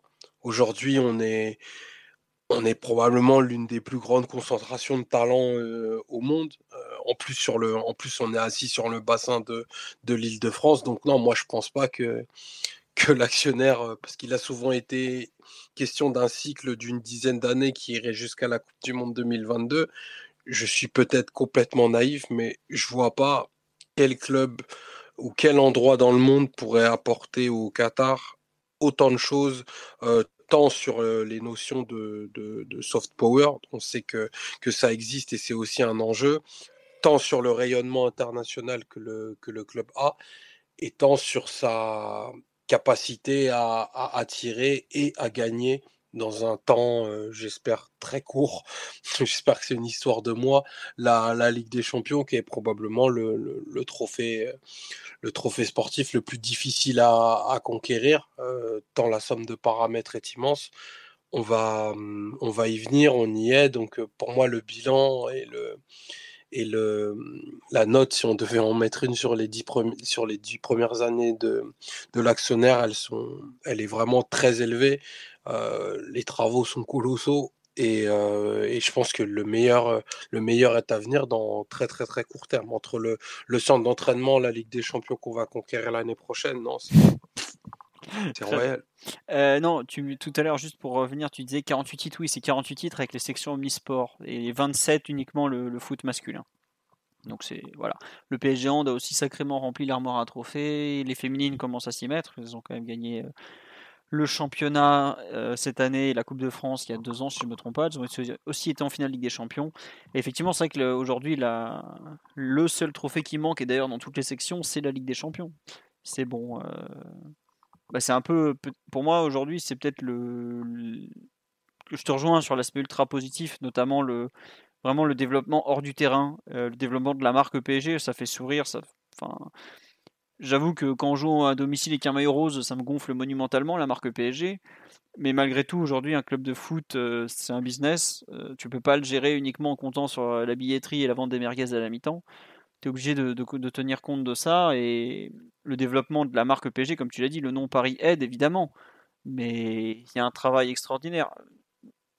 On le signale pas assez, mais le fait d'avoir des partenaires comme Nike ou Jordan, par exemple, a fait beaucoup, a fait gagner une, visibilité folle. Euh, moi, qui ne vis plus en France depuis quelques années, je vois aujourd'hui, par exemple, à Londres, des habits du PSG de façon plus, comment dirais-je, j'en vois plus que des habits de Manchester United, qui est pourtant peut-être le club le plus aimé d'Angleterre. Enfin, ça, je sais pas si on se rend compte, il y a 10 ans, on aurait fait, ouais, ok, elle était gentille. On va déjà espérer qu'ils finissent de, boucler le transfert de Gamero et puis on verra ensuite. Aujourd'hui, on est. Euh, voilà, la réputation du PSG, elle est devenue d'abord française, ensuite européenne, puisque quand on a commencé à faire des quarts de finale, ça a commencé un peu plus nous prendre au sérieux. Je parle de Ligue des Champions, je parle pas de Coupe de France. Puis aujourd'hui, elle est mondiale, parce qu'on a, eu des, on a eu des stars, on a eu des, recrutements de stars, on a fait bouger aussi pas mal de choses en termes d'expansion. Il y avait pas mal de gens qui sont passés, qui aujourd'hui sont plus forcément au club, mais qui ont, qui ont tous aidé à ce développement, et, et ça, faut le saluer. Après, d'un point de vue sportif, c'est paradoxal, c'est que je pense que le, bilan est moins glorieux sur le terrain que hors du terrain. Alors on a eu le recrutement, on a eu des, matchs euh, qui sont dans la légende du club, on en a parlé. Enfin, je sais pas si, cette année on a dit, euh, on l'a dit dans ce podcast que la victoire 4-1 à Barcelone, c'est peut-être la plus grande victoire à l'extérieur de l'histoire du club, quoi. C'est pas rien. Euh, mais avais ton objectif, arrivé, t'as annoncé que tu voulais gagner avec des champions en 5 ans ça fait 10 ans, tu l'as toujours pas gagné, c'est quelque chose où, tu es en retard. C'est pas grave, hein, et c'est bien, quelque part, je trouve ça pour un peu pour, pour l'histoire, euh, pour euh, aller chercher cette première Ligue des Champions, ça doit être euh, quelque chose de. C'est un peu nos douze travaux d'Hercule, ça doit être quelque chose de long, de difficile, de pénible, avec des, joies, des peines, quelque chose. Faut pas que ça tombe tout cuit. C'est honnêtement, si on l'avait gagné, je sais pas, en 2015 par exemple, au bout de, de 4 ans, est-ce que, est que le travail, la, persévérance serait autant valorisé? Je ne suis pas certain. Et finalement, peut-être que tous ces parcours, il y a eu des moments où on était au fond du trou. Hein. quand le 8 mars 2017, le 9 mars, le 10 mars, on n'était pas bien tous, faut le dire. Quoi. Euh, le 9 mars et le 10 mars, pardon. Il y a eu des déceptions. les PGMU à domicile, on a pris des claques monumentales. Hein. Aujourd'hui, euh, la Ligue des Champions est de plus en plus proche. On a fait finale, on a fait demi, où on sait que peut-être qu'avec un autre adversaire, on serait allé au bout parce que bah, c'est comme ça, hein, c'est la Ligue des Champions. Mais aujourd'hui, on s'en rapproche, on l'a pas encore gagné, on est en retard. Donc c'est un petit point à améliorer. Et l'autre point qui me tient un peu à cœur, c'est peut-être la formation où on avait dit qu'on voulait former le nouveau Messi. Et pour l'instant, on n'a pas, en termes de formation, on est, on est mieux ancré d'un point de vue local, et Omar pourra en parler aussi bien que moi, hein, parce qu'aujourd'hui le, PSG est très très ancré en termes de, formation, on forme extrêmement bien, mais on n'a pas encore fait ce, grand joueur d'Île-de-France euh, qui, est, euh, qui est formé chez nous, qui fera euh, toute sa carrière chez nous, et qui aujourd'hui on n'a pas, enfin c'est un peu moche ce que je veux dire, mais on n'a pas, on n'a pas le Raúl González Blanco du Real Madrid, on n'a pas le Lionel Messi du, Barça, on n'a pas le Paolo Maldini du Milan AC. On n'a pas encore cette euh, immense figure locale qui en aura fait grandir de A à Z. Quoi. Kimpembe est un joueur formidable, mais je pense qu'il aura des, limites un jour. Euh, Mbappé a préféré être formé à, comment dire à Monaco avant de, venir. Voilà, c'est peut-être euh, le, seul point sur lequel je, reste un peu en aujourd'hui peut-être même déçu, ouais, c'est dire, l'intégration à l'équipe première des joueurs locaux, parce que je pense que le, futur, euh, dépendra plus de, ce qu'on sera en, mesure de produire nous-mêmes que d'aller chercher peut-être des, stars. Et oui, euh, les joueurs du centre de formation quittent le club pro avant, avant même de, euh, le club avant de signer pro, mais ça va dans les deux sens. Est-ce que c'est parce que tu sais pas les convaincre? Est-ce que voilà, c'est pas juste euh, les méchants jeunes, le gentil club. Je pense que c'est un, un, mouvement à entretenir pour justement arriver à ce résultat-là, pour que le PSG soit aussi l'équipe des joueurs d'Île-de-France ce qui aujourd'hui n'est que très peu le cas. C'est comme ça, c'est pas grave, hein. on y viendra peut-être, mais voilà un peu pour moi les beaucoup de positifs, énormément même, et ces deux petits points que j'espère voir bientôt, euh, comment dire, s'améliorer. Mathieu Omar, sur un peu votre bilan de, ces dix... Euh, pas Omar, pardon, on t'a déjà entendu, même si tu peux évidemment reparler. Mathieu, Simon, un peu sur ce bilan des 10 ans, euh, vous avez probablement d'autres visions. Alors, pour ceux qui ne le savent pas, Omar et moi sommes à peu près de 10 à 15 ans plus vieux que Mathieu et Simon. Voilà. Ça, vous, donc vous aurez peut-être une autre version, une autre vision avec eux. Euh, Simon, oui. Euh, pour les gens de... qui ont entre 20 et 25 ans, donc ma génération à peu près, et celle de Mathieu en poussant un peu plus, euh, la période QSI, c'est clairement pas un acte de naissance du club, mais c'est le retour à une grandeur qu'on n'avait jamais connue en fait, parce que tous les gens nés au début des années 80 et qui ont, ou, même avant, qui ont vécu déjà le premier âge d'or du club à l'époque où ça devenait un grand nom européen capable d'aller très loin dans, des grandes compétitions. Nous, on n'était pas nés ou on était trop petits. Du coup, quand on est devenu supporter du PSG en étant enfant, on était déjà un club très très déclassé et qui était plus connu pour euh, la pyrotechnie en tribune que pour euh, la compétition et les qualités sur le terrain et, et la, grandeur totale euh, au niveau national ou européen, même si on gagne encore des titres. Du coup, c'est vrai que j'ai j'ai cru personnellement après le plan Le Prou que le club était peut-être en train de mourir pratiquement. Ça a été vraiment euh, très bizarre et un peu dur comme ça euh, d'arriver sur, sur ces saisons-là. Et les saisons d'avant aussi qui n'étaient pas, pas terribles, même si certaines étaient mieux que d'autres. Et quand QSI arrive et te rend un peu comme ça ta grandeur et te remet à la place à laquelle tu aurais dû rester euh, si tu avais été un club euh, un peu moins folklorique et un peu mieux, un peu mieux géré. Euh, c'est quelque chose d'énorme et moi je peux que remercier les gens qui ont réussi à mettre ce projet sur pied et à aujourd'hui avoir mis le PSG sur l'échiquier mondial du football en étant une super puissance, pas comme les autres, mais de plus en plus, de mieux en mieux. Que une finale l'année dernière, une demi-finale de Ligue des Champions cette année, même si tu perds la Ligue 1. Donc non, clairement, il faut, euh, faut, faut s'en rendre compte. Et pour euh, les gens de ma génération, j'imagine que c'est euh, quelque chose d'énorme parce que quand tu as connu que en gros le ridicule et la misère à une époque où même en Ile-de-France, c'était selon les coins, c'était pas toujours très bien vu ou très respecté d'être supporter du PSG. disons que le changement est très très radical et, et, et c'est bien aussi de faire grandir une génération de supporters qui sont les gens plus jeunes que nous, qui eux n'ont connu le foot qu'à peu près avec USI à un âge où ils étaient, disons, conscients de ce que c'était la compétition et qui pouvaient regarder du foot. Euh, eux, ils sont vraiment dans l'idée que le PSG est un club immense et ils développent cette mentalité-là et c'est une bonne chose. Là, tu, as, totalement raison de souligner que pour la jeune génération, euh, le PSG est un club immense. C'est en fait c'est marrant, c'est que ça me fait un peu penser à nous quand on était plus jeunes, où on a connu le PSG de Canal+, où au début des années 2000, tu des fois bon, le PSG commençait à faire un peu n'importe quoi, on va pas mentir. Hein. Tu comprenais pas pourquoi d'un coup euh, certains joueurs allaient se dire ouais non je préfère aller à Lyon qu'au PSG. mais attends mais qu'est-ce que tu racontes? Le club, le grand club français c'est nous, c'est pas eux. Et effectivement ça c'était cet esprit de, grand club, je pense c'est un des trucs, un des grands trucs à, faire perdurer en fait. Après on verra combien de temps y reste et qu'est-ce qu'il est possible de faire dans la durée. Mais euh, faire perdurer un peu cette stature que le club est en train de prendre, c'est vraiment, euh, vraiment important pour le futur. Et tu as des gens qui te félicitent d'avoir expliqué euh, ce, sentiment, euh, Simon. bravo. Euh, oui, tu veux rajouter quelque chose?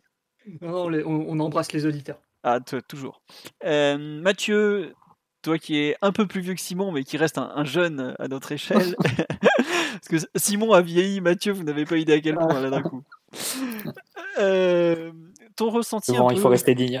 non, mais, en, mais en plus, je, m'inscris complètement dans ce que dit Simon. Moi, j'ai connu que le PSG de la fin de Canal et, de Colonie. Je n'ai pas vécu le PSG des, années 90. Euh, bah, peut-être si je dois retenir une image du PSG de QSI, c'est, c'est le but de Menez à Lyon, en fait. C'est le, premier titre euh, de champion, j'entends. parce que on était un certain nombre à l'avoir jamais connu. Et ça, forcément, ça change un peu le, le, destin d'un club. Et d'ailleurs, toute cette deuxième partie de saison 2012-2013, elle est un peu surréaliste quand, quand il pense. Tu vois le PSG jouer à une demi-heure ou une mi-temps de, folie à Mestalia, comme tu n'avais jamais vu le PSG en Europe, limite, enfin, face à ce type d'adversaire. Je parle toujours pour des, pour des gens qui n'ont pas connu le, euh, le PSG des, des années 97 Canal. Euh, pareil, le, quart de finale face au Barça, où tu n'as limite aucune déception d'être sorti. Tu te dis, euh, waouh, on n'a même pas perdu face au Barça et tout. Évidemment, les ambitions changent au fur et à mesure des années, mais c'est clair que le, rien que le fait de te porter à, des, à un stade et dans des compétitions aussi que tu jouais pas, que tu n'avais pas vraiment connu,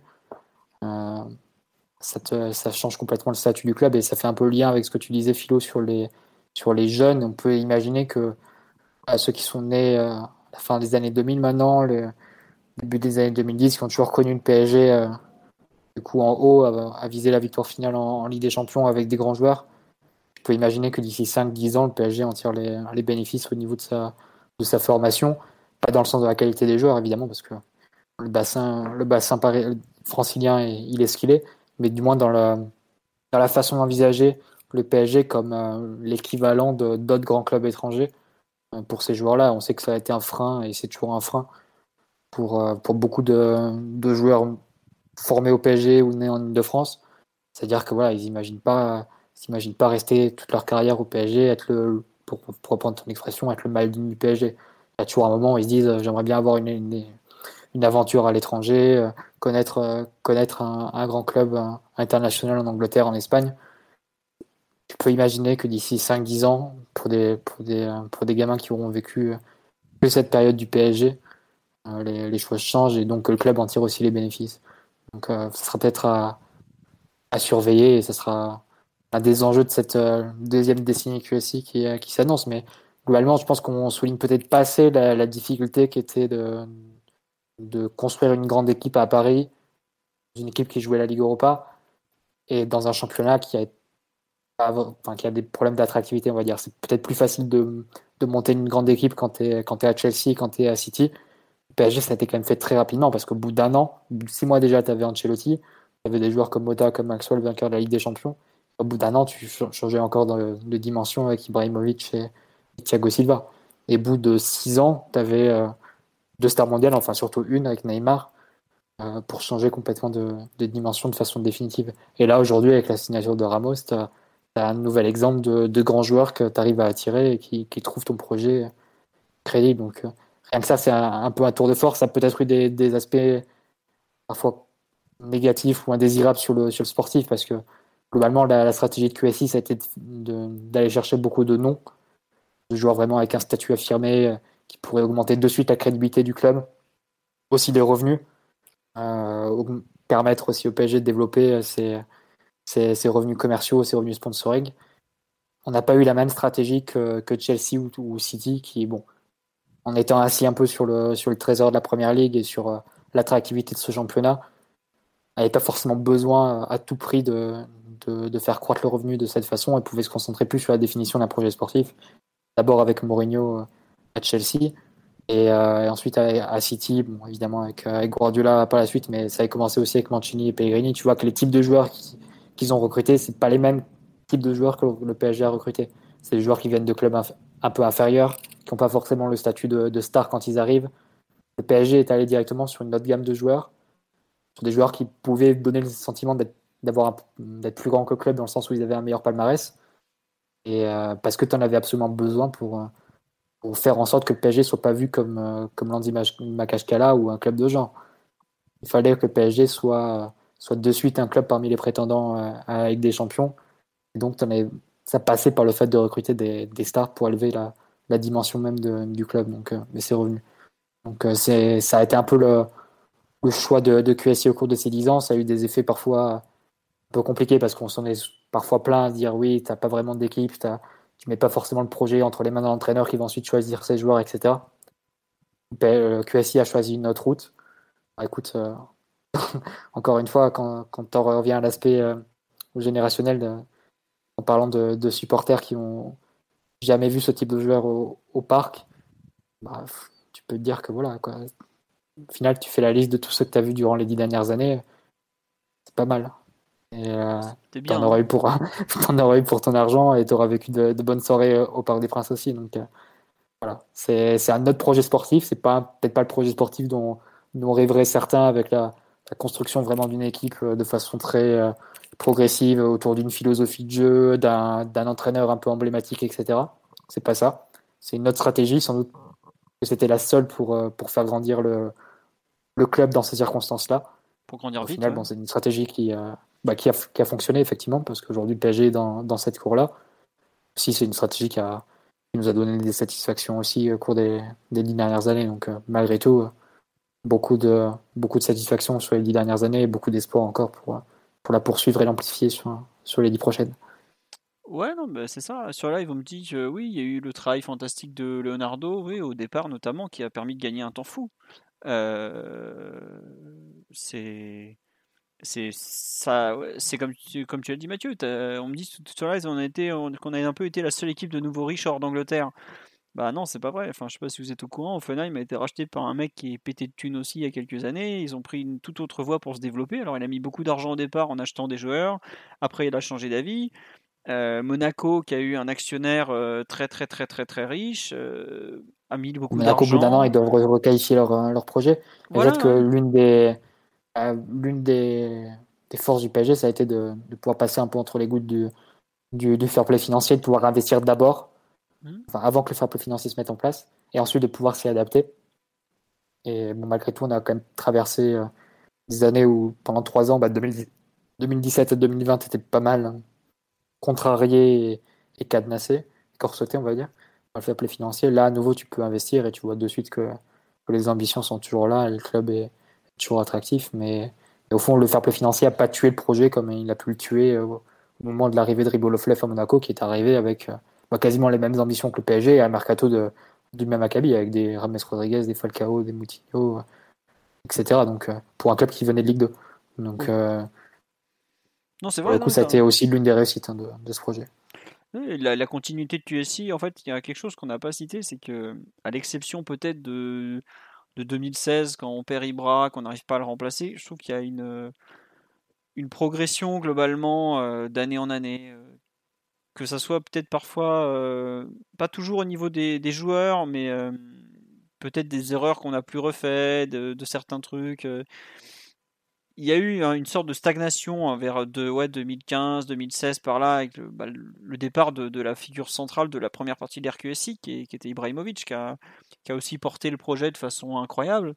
Et depuis, il y a de nouveau une, une remontée en, une montée en puissance. C'est pour ça que j'utilise de remonter en puissance parce que ça repart. C'est vrai que là maintenant, la dernière étape, bah, on la connaît, hein, c'est gagner la Ligue des Champions pour arriver à un peu le, le palier ou surtout l'objectif qui avait été fixé, enfin un des objectifs fixés au départ. Mais ne pas avoir perdu le, cap, ne pas avoir fait n'importe quoi malgré tout, je trouve que c'est important et c'est là où par exemple on n'a pratiquement pas prononcé son nom alors qu'on fait le bilan de, de 10 ans de QSI, c'est le rôle de Nasser Al-Khelaifi qui est quand même important. Parce que même s'il n'est pas tout le temps sur Paris, même si c'est un homme très occupé qui a je ne sais combien de casquettes, cette continuité, ce, malgré tout, ce calme, cette façon de ne pas faire n'importe quoi, comment dire, après un match, de, enfin, globalement, les deux entraîneurs qui ont été virés en 10 ans, limite, il y est pour rien, quoi.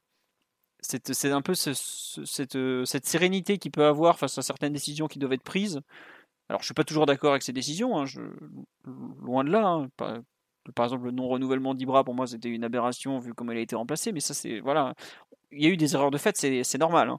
Mais ce que je veux dire, c'est que sa continuité, sa, sérénité, euh, un peu le, sa, vision au long terme, enfin, à moyen et long terme, je dirais, a, été quelque chose de très bénéfique sur la durée. Alors, c'est vrai que par moment. Euh, je lui en ai voulu de pas un peu de pas couper euh, de pas couper des têtes ou autre et tout ça, mais euh, je pense qu'il a fait de très bonnes choses et que on, on, parle souvent des, grands présidents qui ont, qui ont marqué l'histoire du club et je trouve que par rapport à ce qu'il a fait depuis 10 ans, même la réintroduction des, des ultras au Parc des Princes, qui est quand même un sujet qui, qui concernait le, gouvernement et le ministère de l'Intérieur, parce que ça allait jusque-là quand même, c'est lui qui a eu le courage de le faire. Donc, ces 10 ans de réussite, c'est aussi un peu les siennes, malgré tout.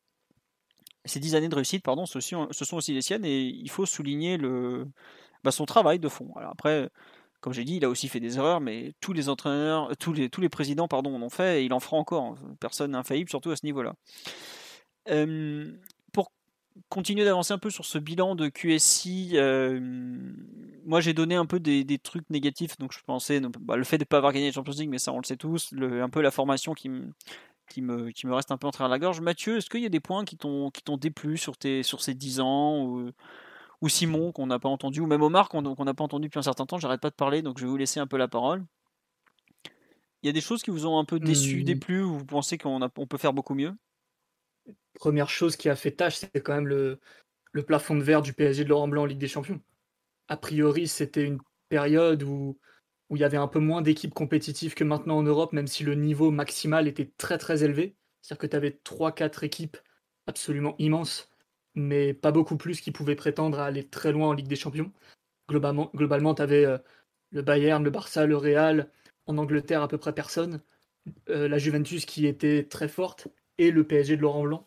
Et ne pas avoir fait de demi-finale à ce moment-là, alors que tu as été plusieurs fois en bonne posture pour y parvenir, ça c'est quelque chose qui a été euh, un petit traumatisme quand même, et il n'y a qu'à voir un peu le niveau d'hystérie qui entourait le, Final 8 pour, pour s'en rendre compte. Ça a été quelque chose de pas facile.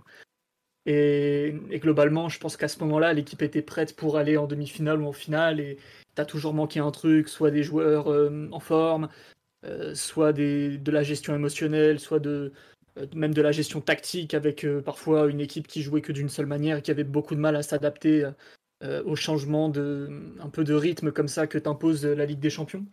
Ça, c'est peut-être un, des regrets.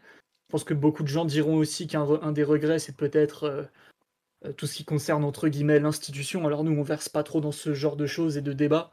Euh, paraît-il que le PSG n'est pas encore tout à fait une immense institution, euh, notamment dans, le, niveau du, le niveau de professionnalisme attendu, l'encadrement des joueurs, le fait qu'ils aient beaucoup de, pouvoir et tout ça. Mais bon, à mon avis, c'est un peu vrai.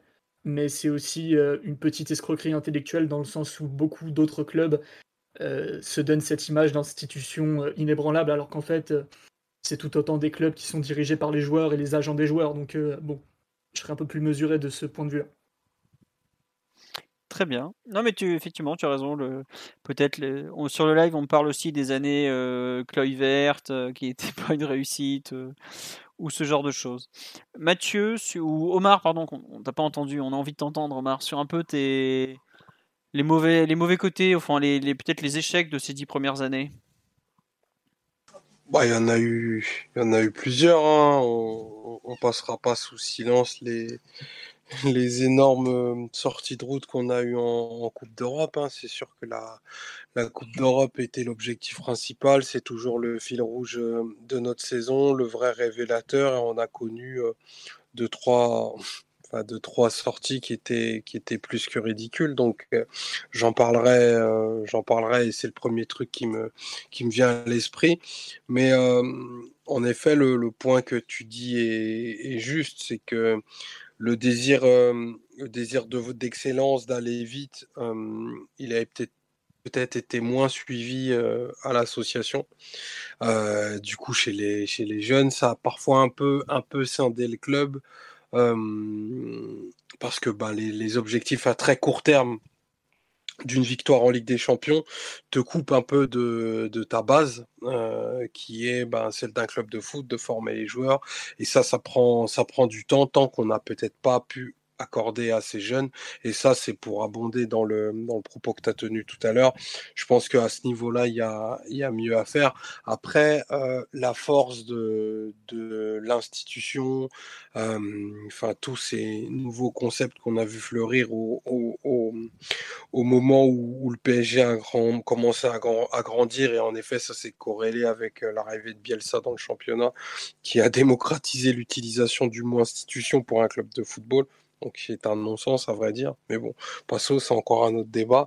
je pense qu'on paye pour apprendre. Je pense que ce qui se passe au PSG se passe probablement dans tous les clubs du monde, que c'est démultiplié et que les barons, les aristocrates, du foot ont peut-être pour eux une certaine force de, l'habitude qui fait que ben au Bayern on sait gérer des, des emmerdes entre les, les joueurs, des brouilles entre le, directeur sportif et, et l'entraîneur qui s'adressent pas un mot et qui sont limite à, en venir aux mains alors qu'ils sont, sont assis sur le même banc.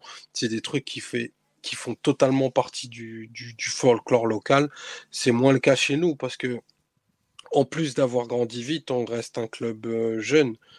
Euh, tu, prends le, Real, ils ont tout vu, tout connu, les, les cimes, les abîmes, la victoire, euh, les, les, immenses joueurs, les immenses flops.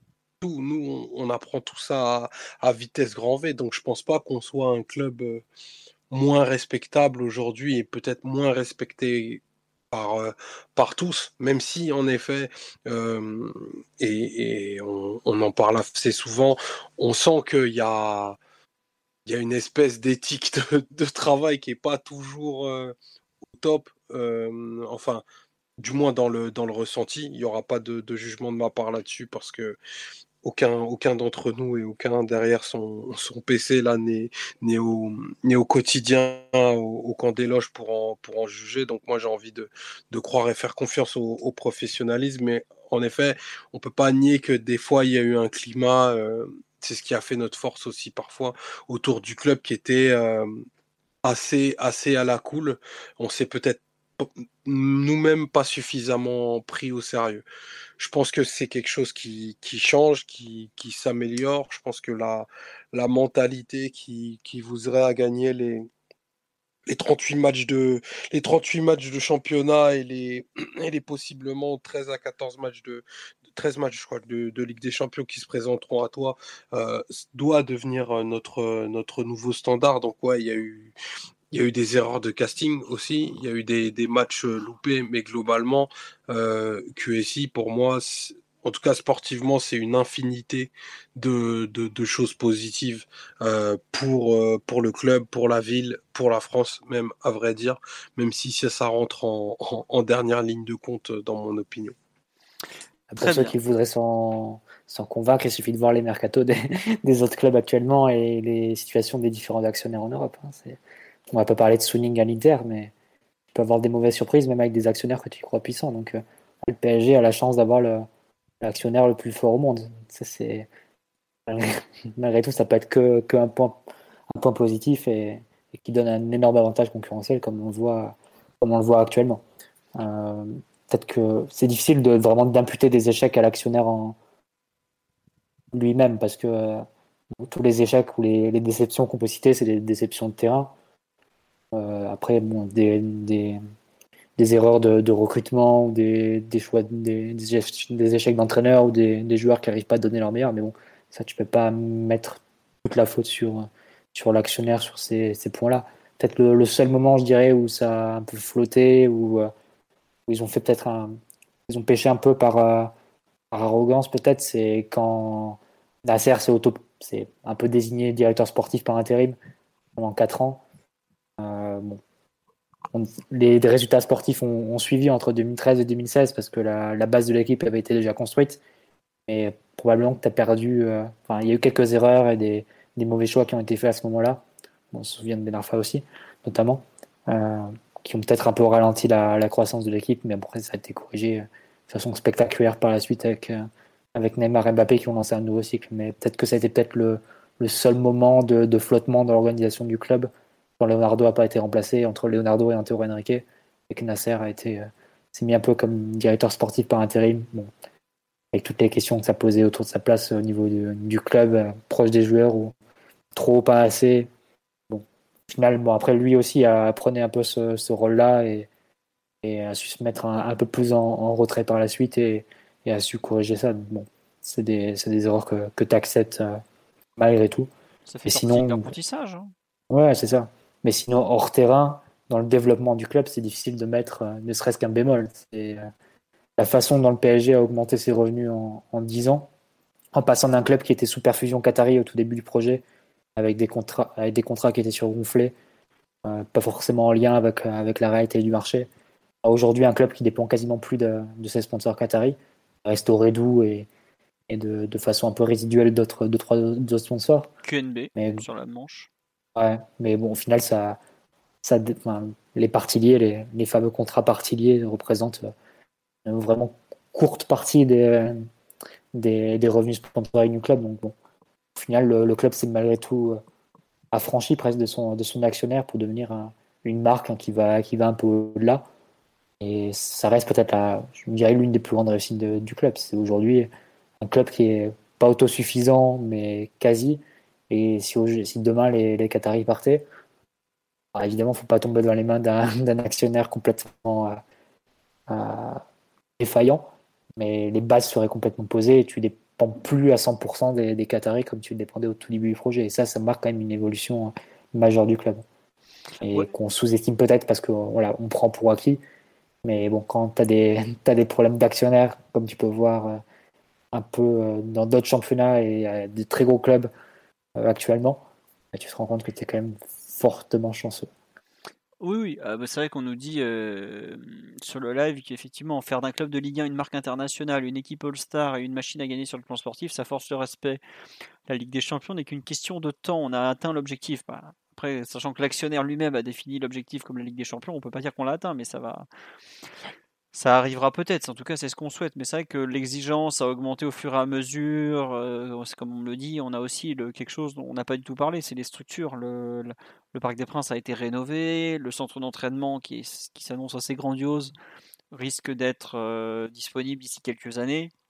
Je suis pas aussi positif que toi Mathieu si le Qatar venait à se retirer, et je pense qu'on a quand même toujours besoin un peu de, de perfusion d'argent frais de temps en temps, mais effectivement tu, tu vois les bases qui ont été posées, ça, on a changé Non, mais je dis que le Qatar, c'est évidemment qu'il faut mieux avoir le Qatar actuellement parce que tu regardes, euh, tu peux faire 300 millions de pertes, ils s'en foutent et ils, rem- ils remettent de l'argent et ils te font mercato comme si tu étais en positif de 100 millions. Donc ça, c'est c'est une chance immense et tu n'auras pas d'autres actionnaires qui, euh, qui feront la même chose. C'est complètement euh, presque démesuré dans le sens où on est vraiment dans le cas d'un mécénat comme, euh, comme pouvait le faire, je sais pas, un Moratti à l'époque à l'Inter euh, chaque année il remettait au pot, quitte à perdre, enfin il perdait chaque année de l'argent et chaque année il remettait au pot, peu importe les, les, euh, les pertes et les, et les résultats économiques de, son club.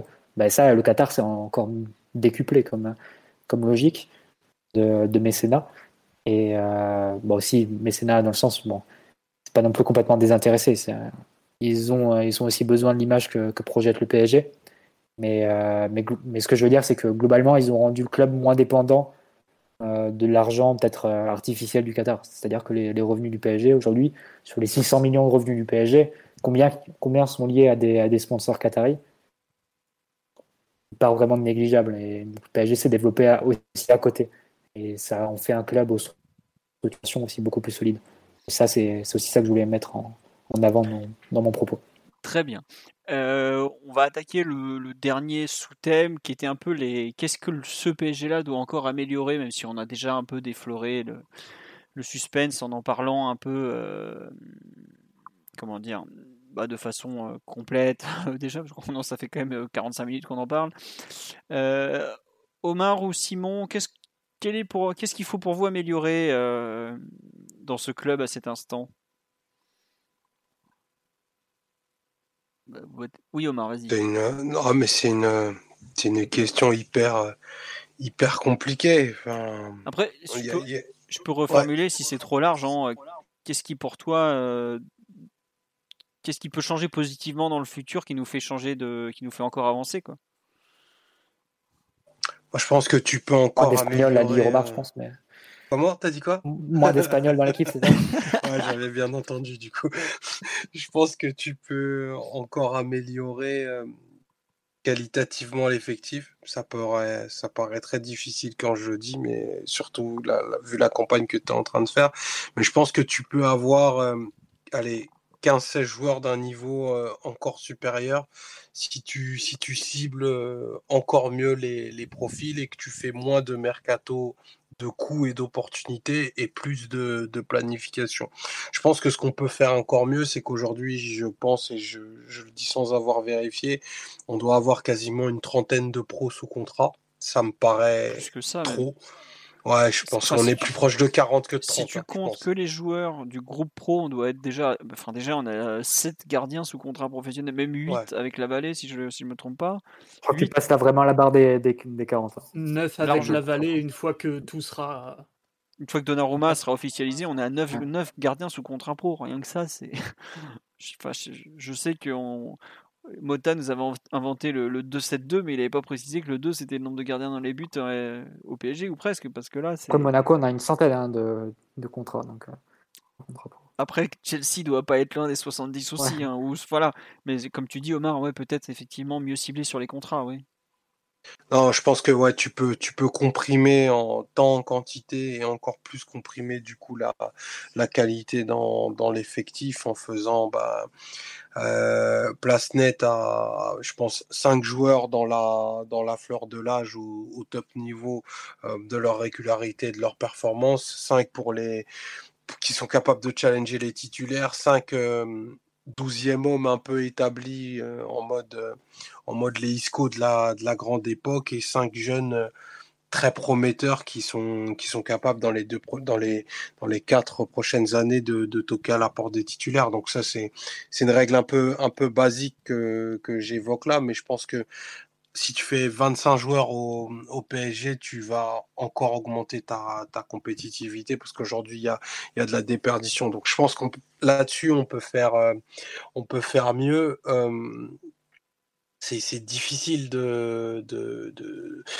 cibler un domaine en particulier parce qu'il y a beaucoup de, de réussite et c'est le propos qu'on tient depuis, euh, depuis qu'on a commencé à évoquer le sujet QSI. Mais moi, vraiment, mon point, il est, allez, avoir un projet sportif, et quand je dis projet sportif, je c'est pas pour m'inscrire dans les pas de, de, ce que dit Mbappé, c'est que moi j'ai envie d'avoir une équipe avec un, des partis pris du coup techniques et tactiques encore plus clairs qui vont être définis et définissables parce que on a besoin de ça en fait pour, euh, pour laisser une trace.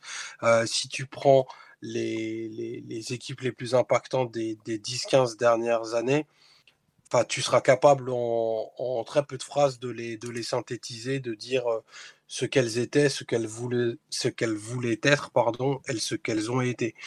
T'as pas encore ça au, au, PSG. On aurait pu gagner la Ligue des Champions il y a, il y a deux mois qu'on aurait été incapable de dire le style d'équipe qu'on est, à part qu'on est une équipe plutôt fantasque qui, aime être déstructurée et qui a des talents absolument, absolument hors normes. Donc moi, j'ai envie d'avoir une aventure collective plus claire et plus marquée à ce niveau-là. Donc je pense que le, point à améliorer, en tout cas selon ma sensibilité, il, il se situe là en fait, quelque part, j'allais t'appeler Simon, mais non, tu, es Omar, excuse-moi. Tu, es un peu plus mature que l'enfant terrible.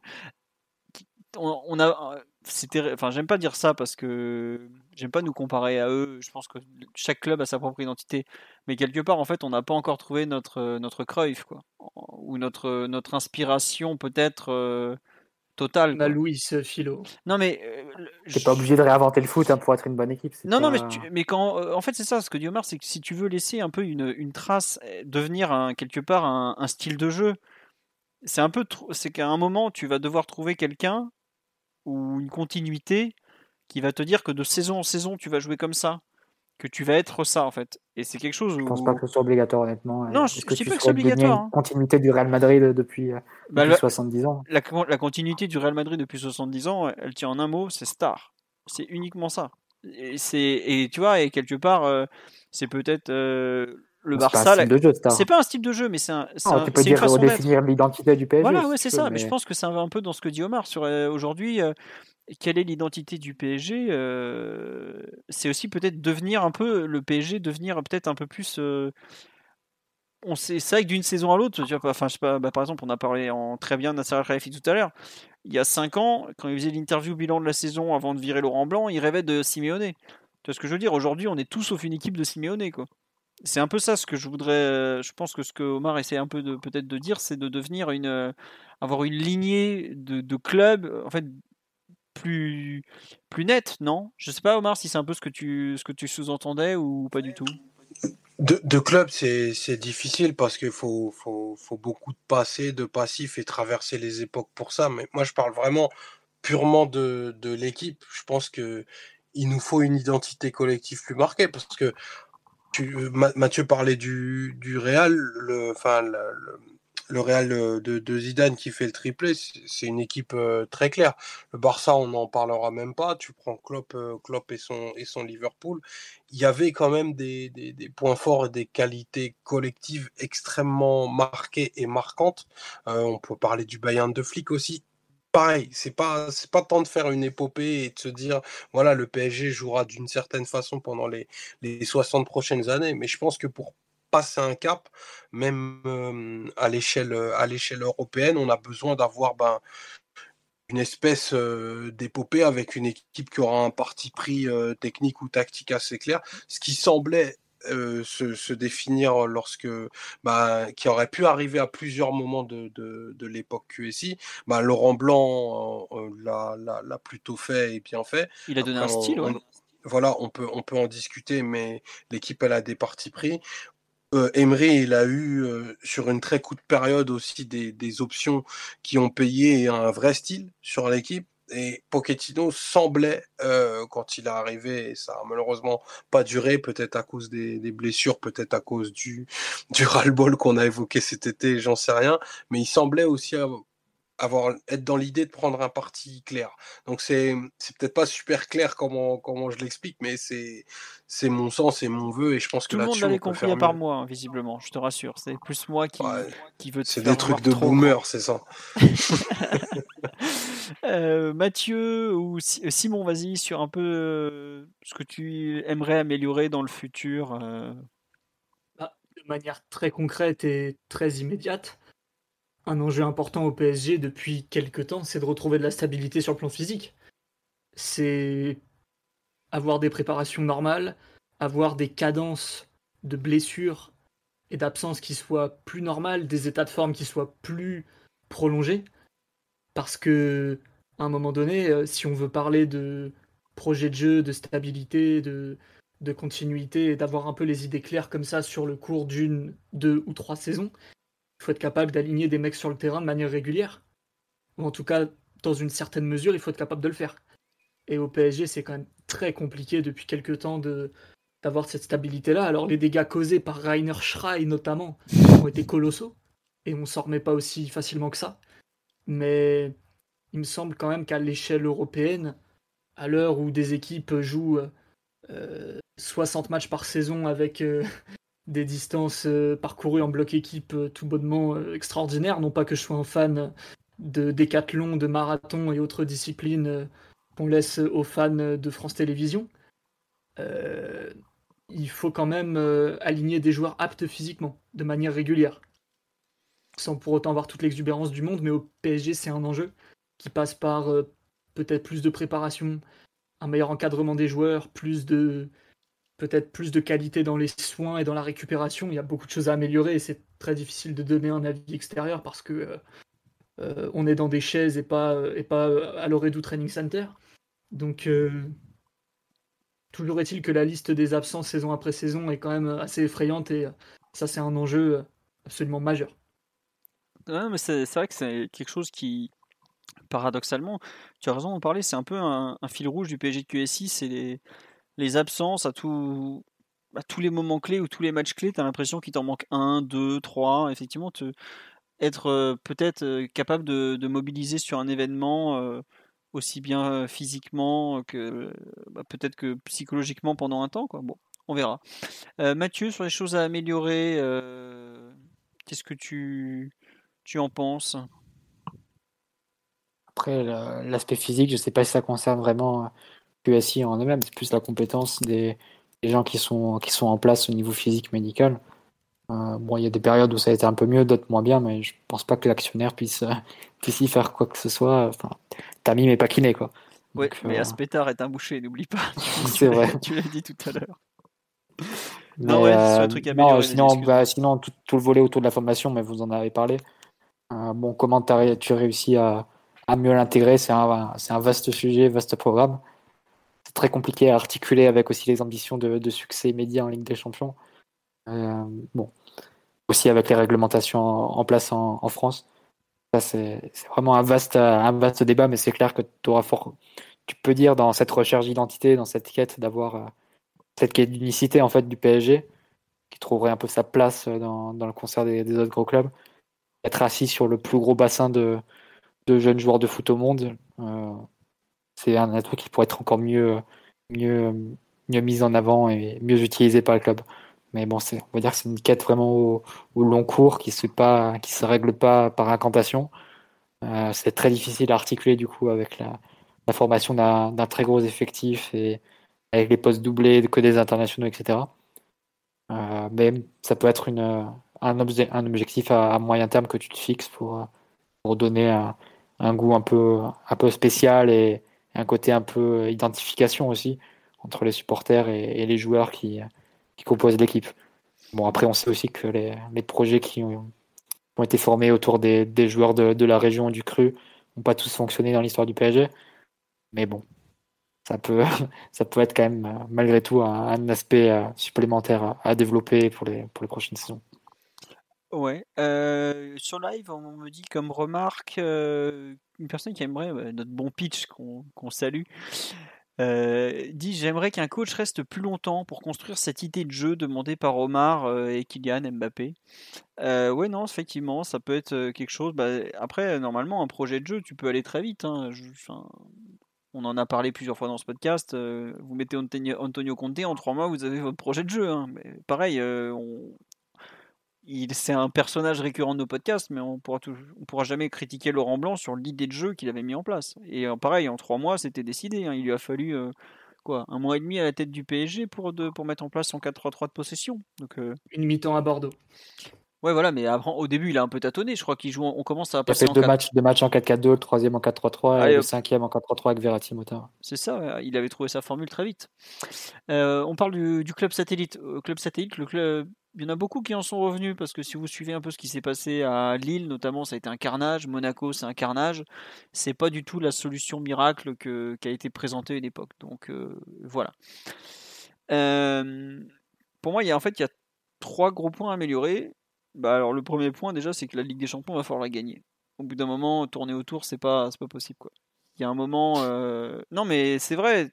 Tu vois, tourner autour, c'est bien. Être dans les quatre, dans les deux, au bout d'un moment, stop, il faut la gagner. Ah, ça se programme pas, tu peux pas. Non, ça se programme pas, mais tu vois, dans, les, dans la progression, il y a un moment où tu dois la gagner en fait. Tu dois lever le trophée, peu importe comment, peu importe que ça soit avec un arbitrage comme l'Angleterre hier, peu importe, je veux rien entendre, à un moment il faut la gagner quoi. C'est, pour moi c'est un point clé du projet, c'est tu dois gagner cette Ligue des Champions. Euh, parce que je pense qu'en fait après tu as un effet euh, boule de neige le, fameux théorème du ketchup que tu aimes bien, Mathieu. Je pense qu'une fois que la première est gagnée, je pense éventuellement deuxième, troisième, quatrième, cinquième, peu importe combien le PG en gagnera dans sa vie. Hein. Je souhaite évidemment le plus possible, mais euh, ça sera beaucoup plus simple en fait. Ça, c'est le premier point. Ensuite, pour moi, il y a un deuxième point, c'est que les infrastructures, par exemple, le centre d'entraînement, bah, on va avoir un outil qui va nous durer euh, peut-être 50 ans comme le camp des loges ou pas loin. Est-ce que le Parc des Princes, par exemple, il va, pouvoir être encore agrandi? Parce qu'aujourd'hui, est-ce que 45 000, 50 000 places, c'est suffisant pour un club de l'envergure du PSG Je ne suis pas certain et je pense peut-être qu'il y a quelque chose à changer à ce niveau-là. Ça me ferait très mal de quitter le Parc des Princes parce que c'est, j'aime l'idée d'avoir le stade d'un seul club et un seul stade pour le club. C'est un peu cette, cette liaison entre les deux, même si le PSG a aussi une histoire très forte avec Saint-Germain qui est malheureusement en train de s'arrêter. Mon grand regret, mais c'est comme ça, il n'y a, pas pu, a pas pu y avoir de, nouveaux centres d'entraînement. Donc voilà, vraiment un peu le, développement du Parc des Princes. Et pour moi, le dernier point ensuite, c'est vraiment, comme bon, j'en ai déjà parlé, mais l'intégration de la formation. Ce que les Madrilènes appellent euh, Zidane c'est Pavones, pour moi, ça doit être plus que jamais, et encore plus qu'à Madrid où la formation est ce qu'elle est, mais où c'est pas, ils n'ont pas forcément hein, le bassin de population et de talent de la région parisienne, ça doit être quelque chose d'obligatoire. Euh, pour moi, à moyen terme, tu dois avoir, hein, même peut-être à long terme, parce que ça se décide pas comme ça, et parce qu'il faut que le projet mûrisse, que la mentalité des, des, jeunes au centre de formation mûrisse aussi, que les entourages mûrissent, etc., etc.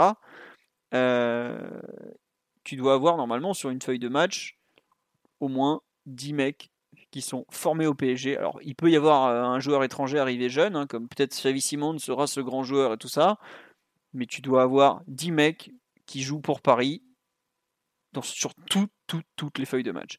Je crois que l'année dernière, il y a une stat qui est passée. Manchester United, qui n'est pas vraiment une région, euh, un bassin de population qui produit des ballons d'or tous les ans, hein, a fait, je crois, 81. On en est, ils en sont à 81 saisons d'affilée, avec au moins un joueur formé au club sur la feuille de match, voire dans le 11 de départ. 81 saisons, enfin un truc euh, hallucinant. Ce genre d'objectif doit être inscrit dans les gènes du club parce que je comprends que les stars et tout. Le PSG a besoin de stars, évidemment. C'est un club qui a besoin de, briller, qui a besoin comme ça de cette nouveauté venue un peu de l'étranger. Euh, et globalement, la ville de Paris a toujours accueilli beaucoup de monde et ça correspond à cet ADN. Il faut qu'il y ait des stars. depuis Borelli, il en a fallu et, et depuis euh, Daniel Echter, pardon, enfin, encore avant donc. Mais par contre, je pense que euh, aujourd'hui, le, changement de mentalité viendra quand ça sera un Parisien qui soulèvera la Ligue des Champions avec le maillot du PSG, où là je pense que le club euh, aura encore fait un pas en avant, à savoir s'inscrire dans un... que le PSG sera devenu de façon indiscutable, et pour les 20, 30, 40 dernières années, euh, prochaines années, pardon, le club de la région, et qu'il n'y a plus rien à changer. Quoi.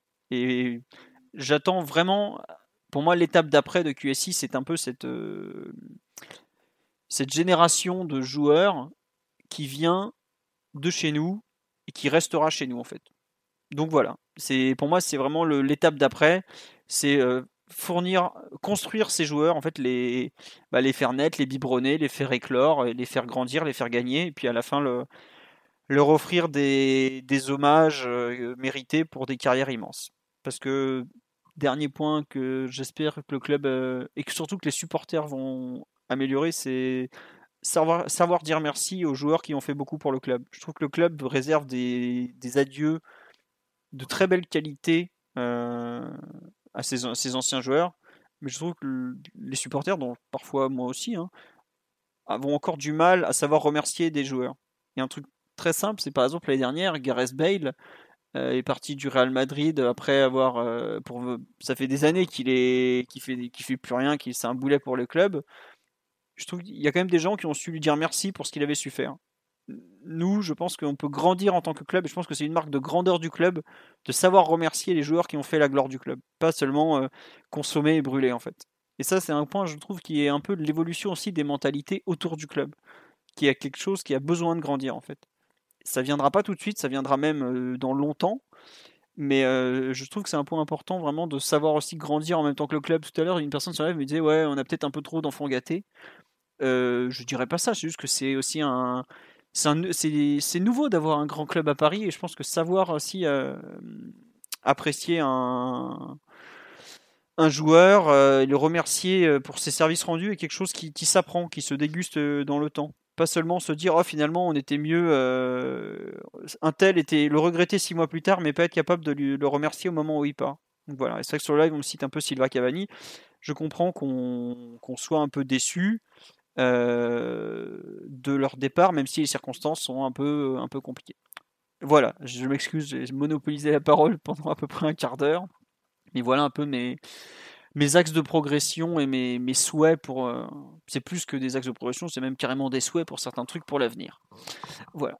Euh, Simon, Mathieu, Omar, est-ce que vous voulez rajouter quelque chose sur un peu le, le futur de QSI, le futur de ce PSG, on, est, on, estime qu'on a fait le tour, excusez-moi. Bon. Oui, Simon? Non, je crois que c'est bon. Désolé. Non, mais il n'y a pas de souci. Euh, bah, on va conclure là-dessus alors. On en est à 2h10 de podcast, donc euh, je pense qu'on n'aura pas besoin de faire un, du rab. Hein. On, est, on est déjà pas mal. On vous remercie pour votre fidélité. Oui, il nous manque le derby parisien, effectivement. Un petit derby parisien contre le Paris FC euh, serait pas mal, non? Ça peut être sympa. Histoire de régler des comptes vieux de 50 ans, savoir les renvoyer en Ligue 2 pour toujours. Une fois, parfait. Euh, non, on me demande juste euh, un petit mot sur le dossier Pogba, si vous voulez, parce qu'on a c'est vrai qu'on n'a pas beaucoup de parler de mercato. Euh, aujourd'hui, bah, vous avez vu pas mal de sources qui disent que bah, c'est une possibilité pour le PSG. c'est pas mal de, il y a des petits contacts et tout ça.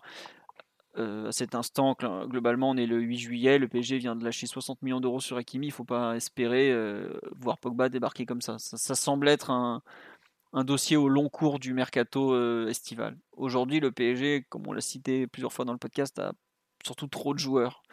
Avant, je pense, de recruter encore, il risque peut-être d'y avoir des, des départs à, signer. Non, je sais pas, Mathieu, Omar ou Simon, ce que vous en pensez un peu sur cette idée, mais. Euh, le dossier Purge 2021 est, est gardé au chaud, ne vous inquiétez pas. voilà, un peu notre avis sur le. Évidemment, Pogba serait une immense recrue euh, pour le PSG. C'est une immense recrue pour tous les clubs. Donc voilà. Euh, on fera le prochain podcast, je ne sais pas trop quand. L'euro est fini. Euh, on nous parle du mercato des féminines. ça va bouger normalement dans les prochains jours, m'a-t-on dit. à suivre. Et le coach, bah, Didier Olé Nicole, ça sera un peu de nulle part, mais il faudra faire avec ça. C'est comme ça. Ensuite, euh, qu'est-ce que je voulais vous dire? Donc le podcast, le prochain, on ne sait pas trop quand il sera, peut-être lundi si ça bouge d'ici là. On a le prochain, le premier pardon, match amical mercredi prochain. Est-ce que pareil, on continuera pour l'instant à faire des podcasts le jeudi? Je ne sais pas encore trop, faudra voir. En attendant, euh, le Tipeee est toujours d'actualité, le site marche toujours euh, normalement comme d'habitude. Euh, rouge et bleu pour ceux qui souhaitent encore l'acheter euh, est toujours disponible dans toutes les surfaces et tout ça. Un échange Pogba Rafinha, je pense pas que Manchester United sera d'accord, mais on sait jamais. Au pire, on peut leur rendre Ander Herrera comme on me l'a dit. Et voilà. Et sinon, euh, qu'est-ce que je voulais vous dire d'autre? Bah, C'est tout. Oui, prochain, premier match amical, mercredi prochain, PSG Le Mans, Candelo sur PSG TV Premium. Donc un abonnement. Ils ont fait un pack pour le mois à 5 euros pour ceux qui veulent pas prendre le 10 euros à l'année. Voilà. Sur ce, on va vous souhaiter une bonne soirée. On vous remercie énormément pour votre fidélité, tous vos messages, euh, tout ça, tout ça au quotidien, euh, euh, tous vos, messages gentils et tout ça en permanence. Et on vous dit donc à très bientôt, même si on ne sait pas quand. Et promis, le podcast sera dispo sur Spotify. Mais si vous l'écoutez maintenant, vous serez bon, vous n'aurez pas besoin d'écouter sur Spotify en gros. Voilà. Allez, au revoir tout le monde. Bonne soirée à tous. Ciao. Ciao. Bonne soirée, bisous. Voilà. Simon vous a dit bisous, vous pouvez partir le cœur léger, vous coucher. Bonne nuit tout le monde.